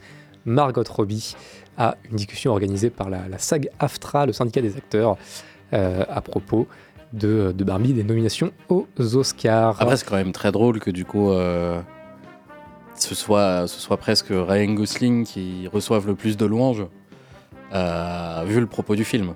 C'est quand même. euh, Oui, bah. c'est rigolo. Oui. oui, oui, après. euh, Enfin, rigolo. Margot euh, Robbie jaune un peu, quoi, mais, Ouais. euh, mais c'est quand même. euh, Bon, je l'avais dit, hein. Oui, mais euh, je, c'est vrai. je ne suis pas d'accord avec cette interprétation du, du film. Que, Ah, euh, je, je, je maintiens que je ne trouve pas du tout que Ryan Gosling ait le rôle principal euh, dans le, dans le film. ah, il y a un glissement. Et Mais- ça, ça fusille le propos. Bah parce que Ryan Gosling aussi, hein, il est parfait quoi. Euh, un jeu une petite dose de cynisme aussi derrière. 5, points en Bah, ça cas. a pas l'air de lui faire trop plaisir personnellement, en tout cas, mais. Mais non, parce qu'il est pas dans cette. euh, vie. Parce que là, le moment où il y a l'annonce euh, Ouais, il est qu'il a, hyper, qu'il a une euh, nomination, euh, pff, il a l'air d'être en mode, mais qu'est-ce que vous hyper foutez, quoi surpris. ouais. 5 Euh, points en tout cas pour Mathis, 3 points pour Greg. Il me restait une déclaration. Euh, je vais donc me la garder pour la semaine prochaine puisqu'il est déjà euh, 58.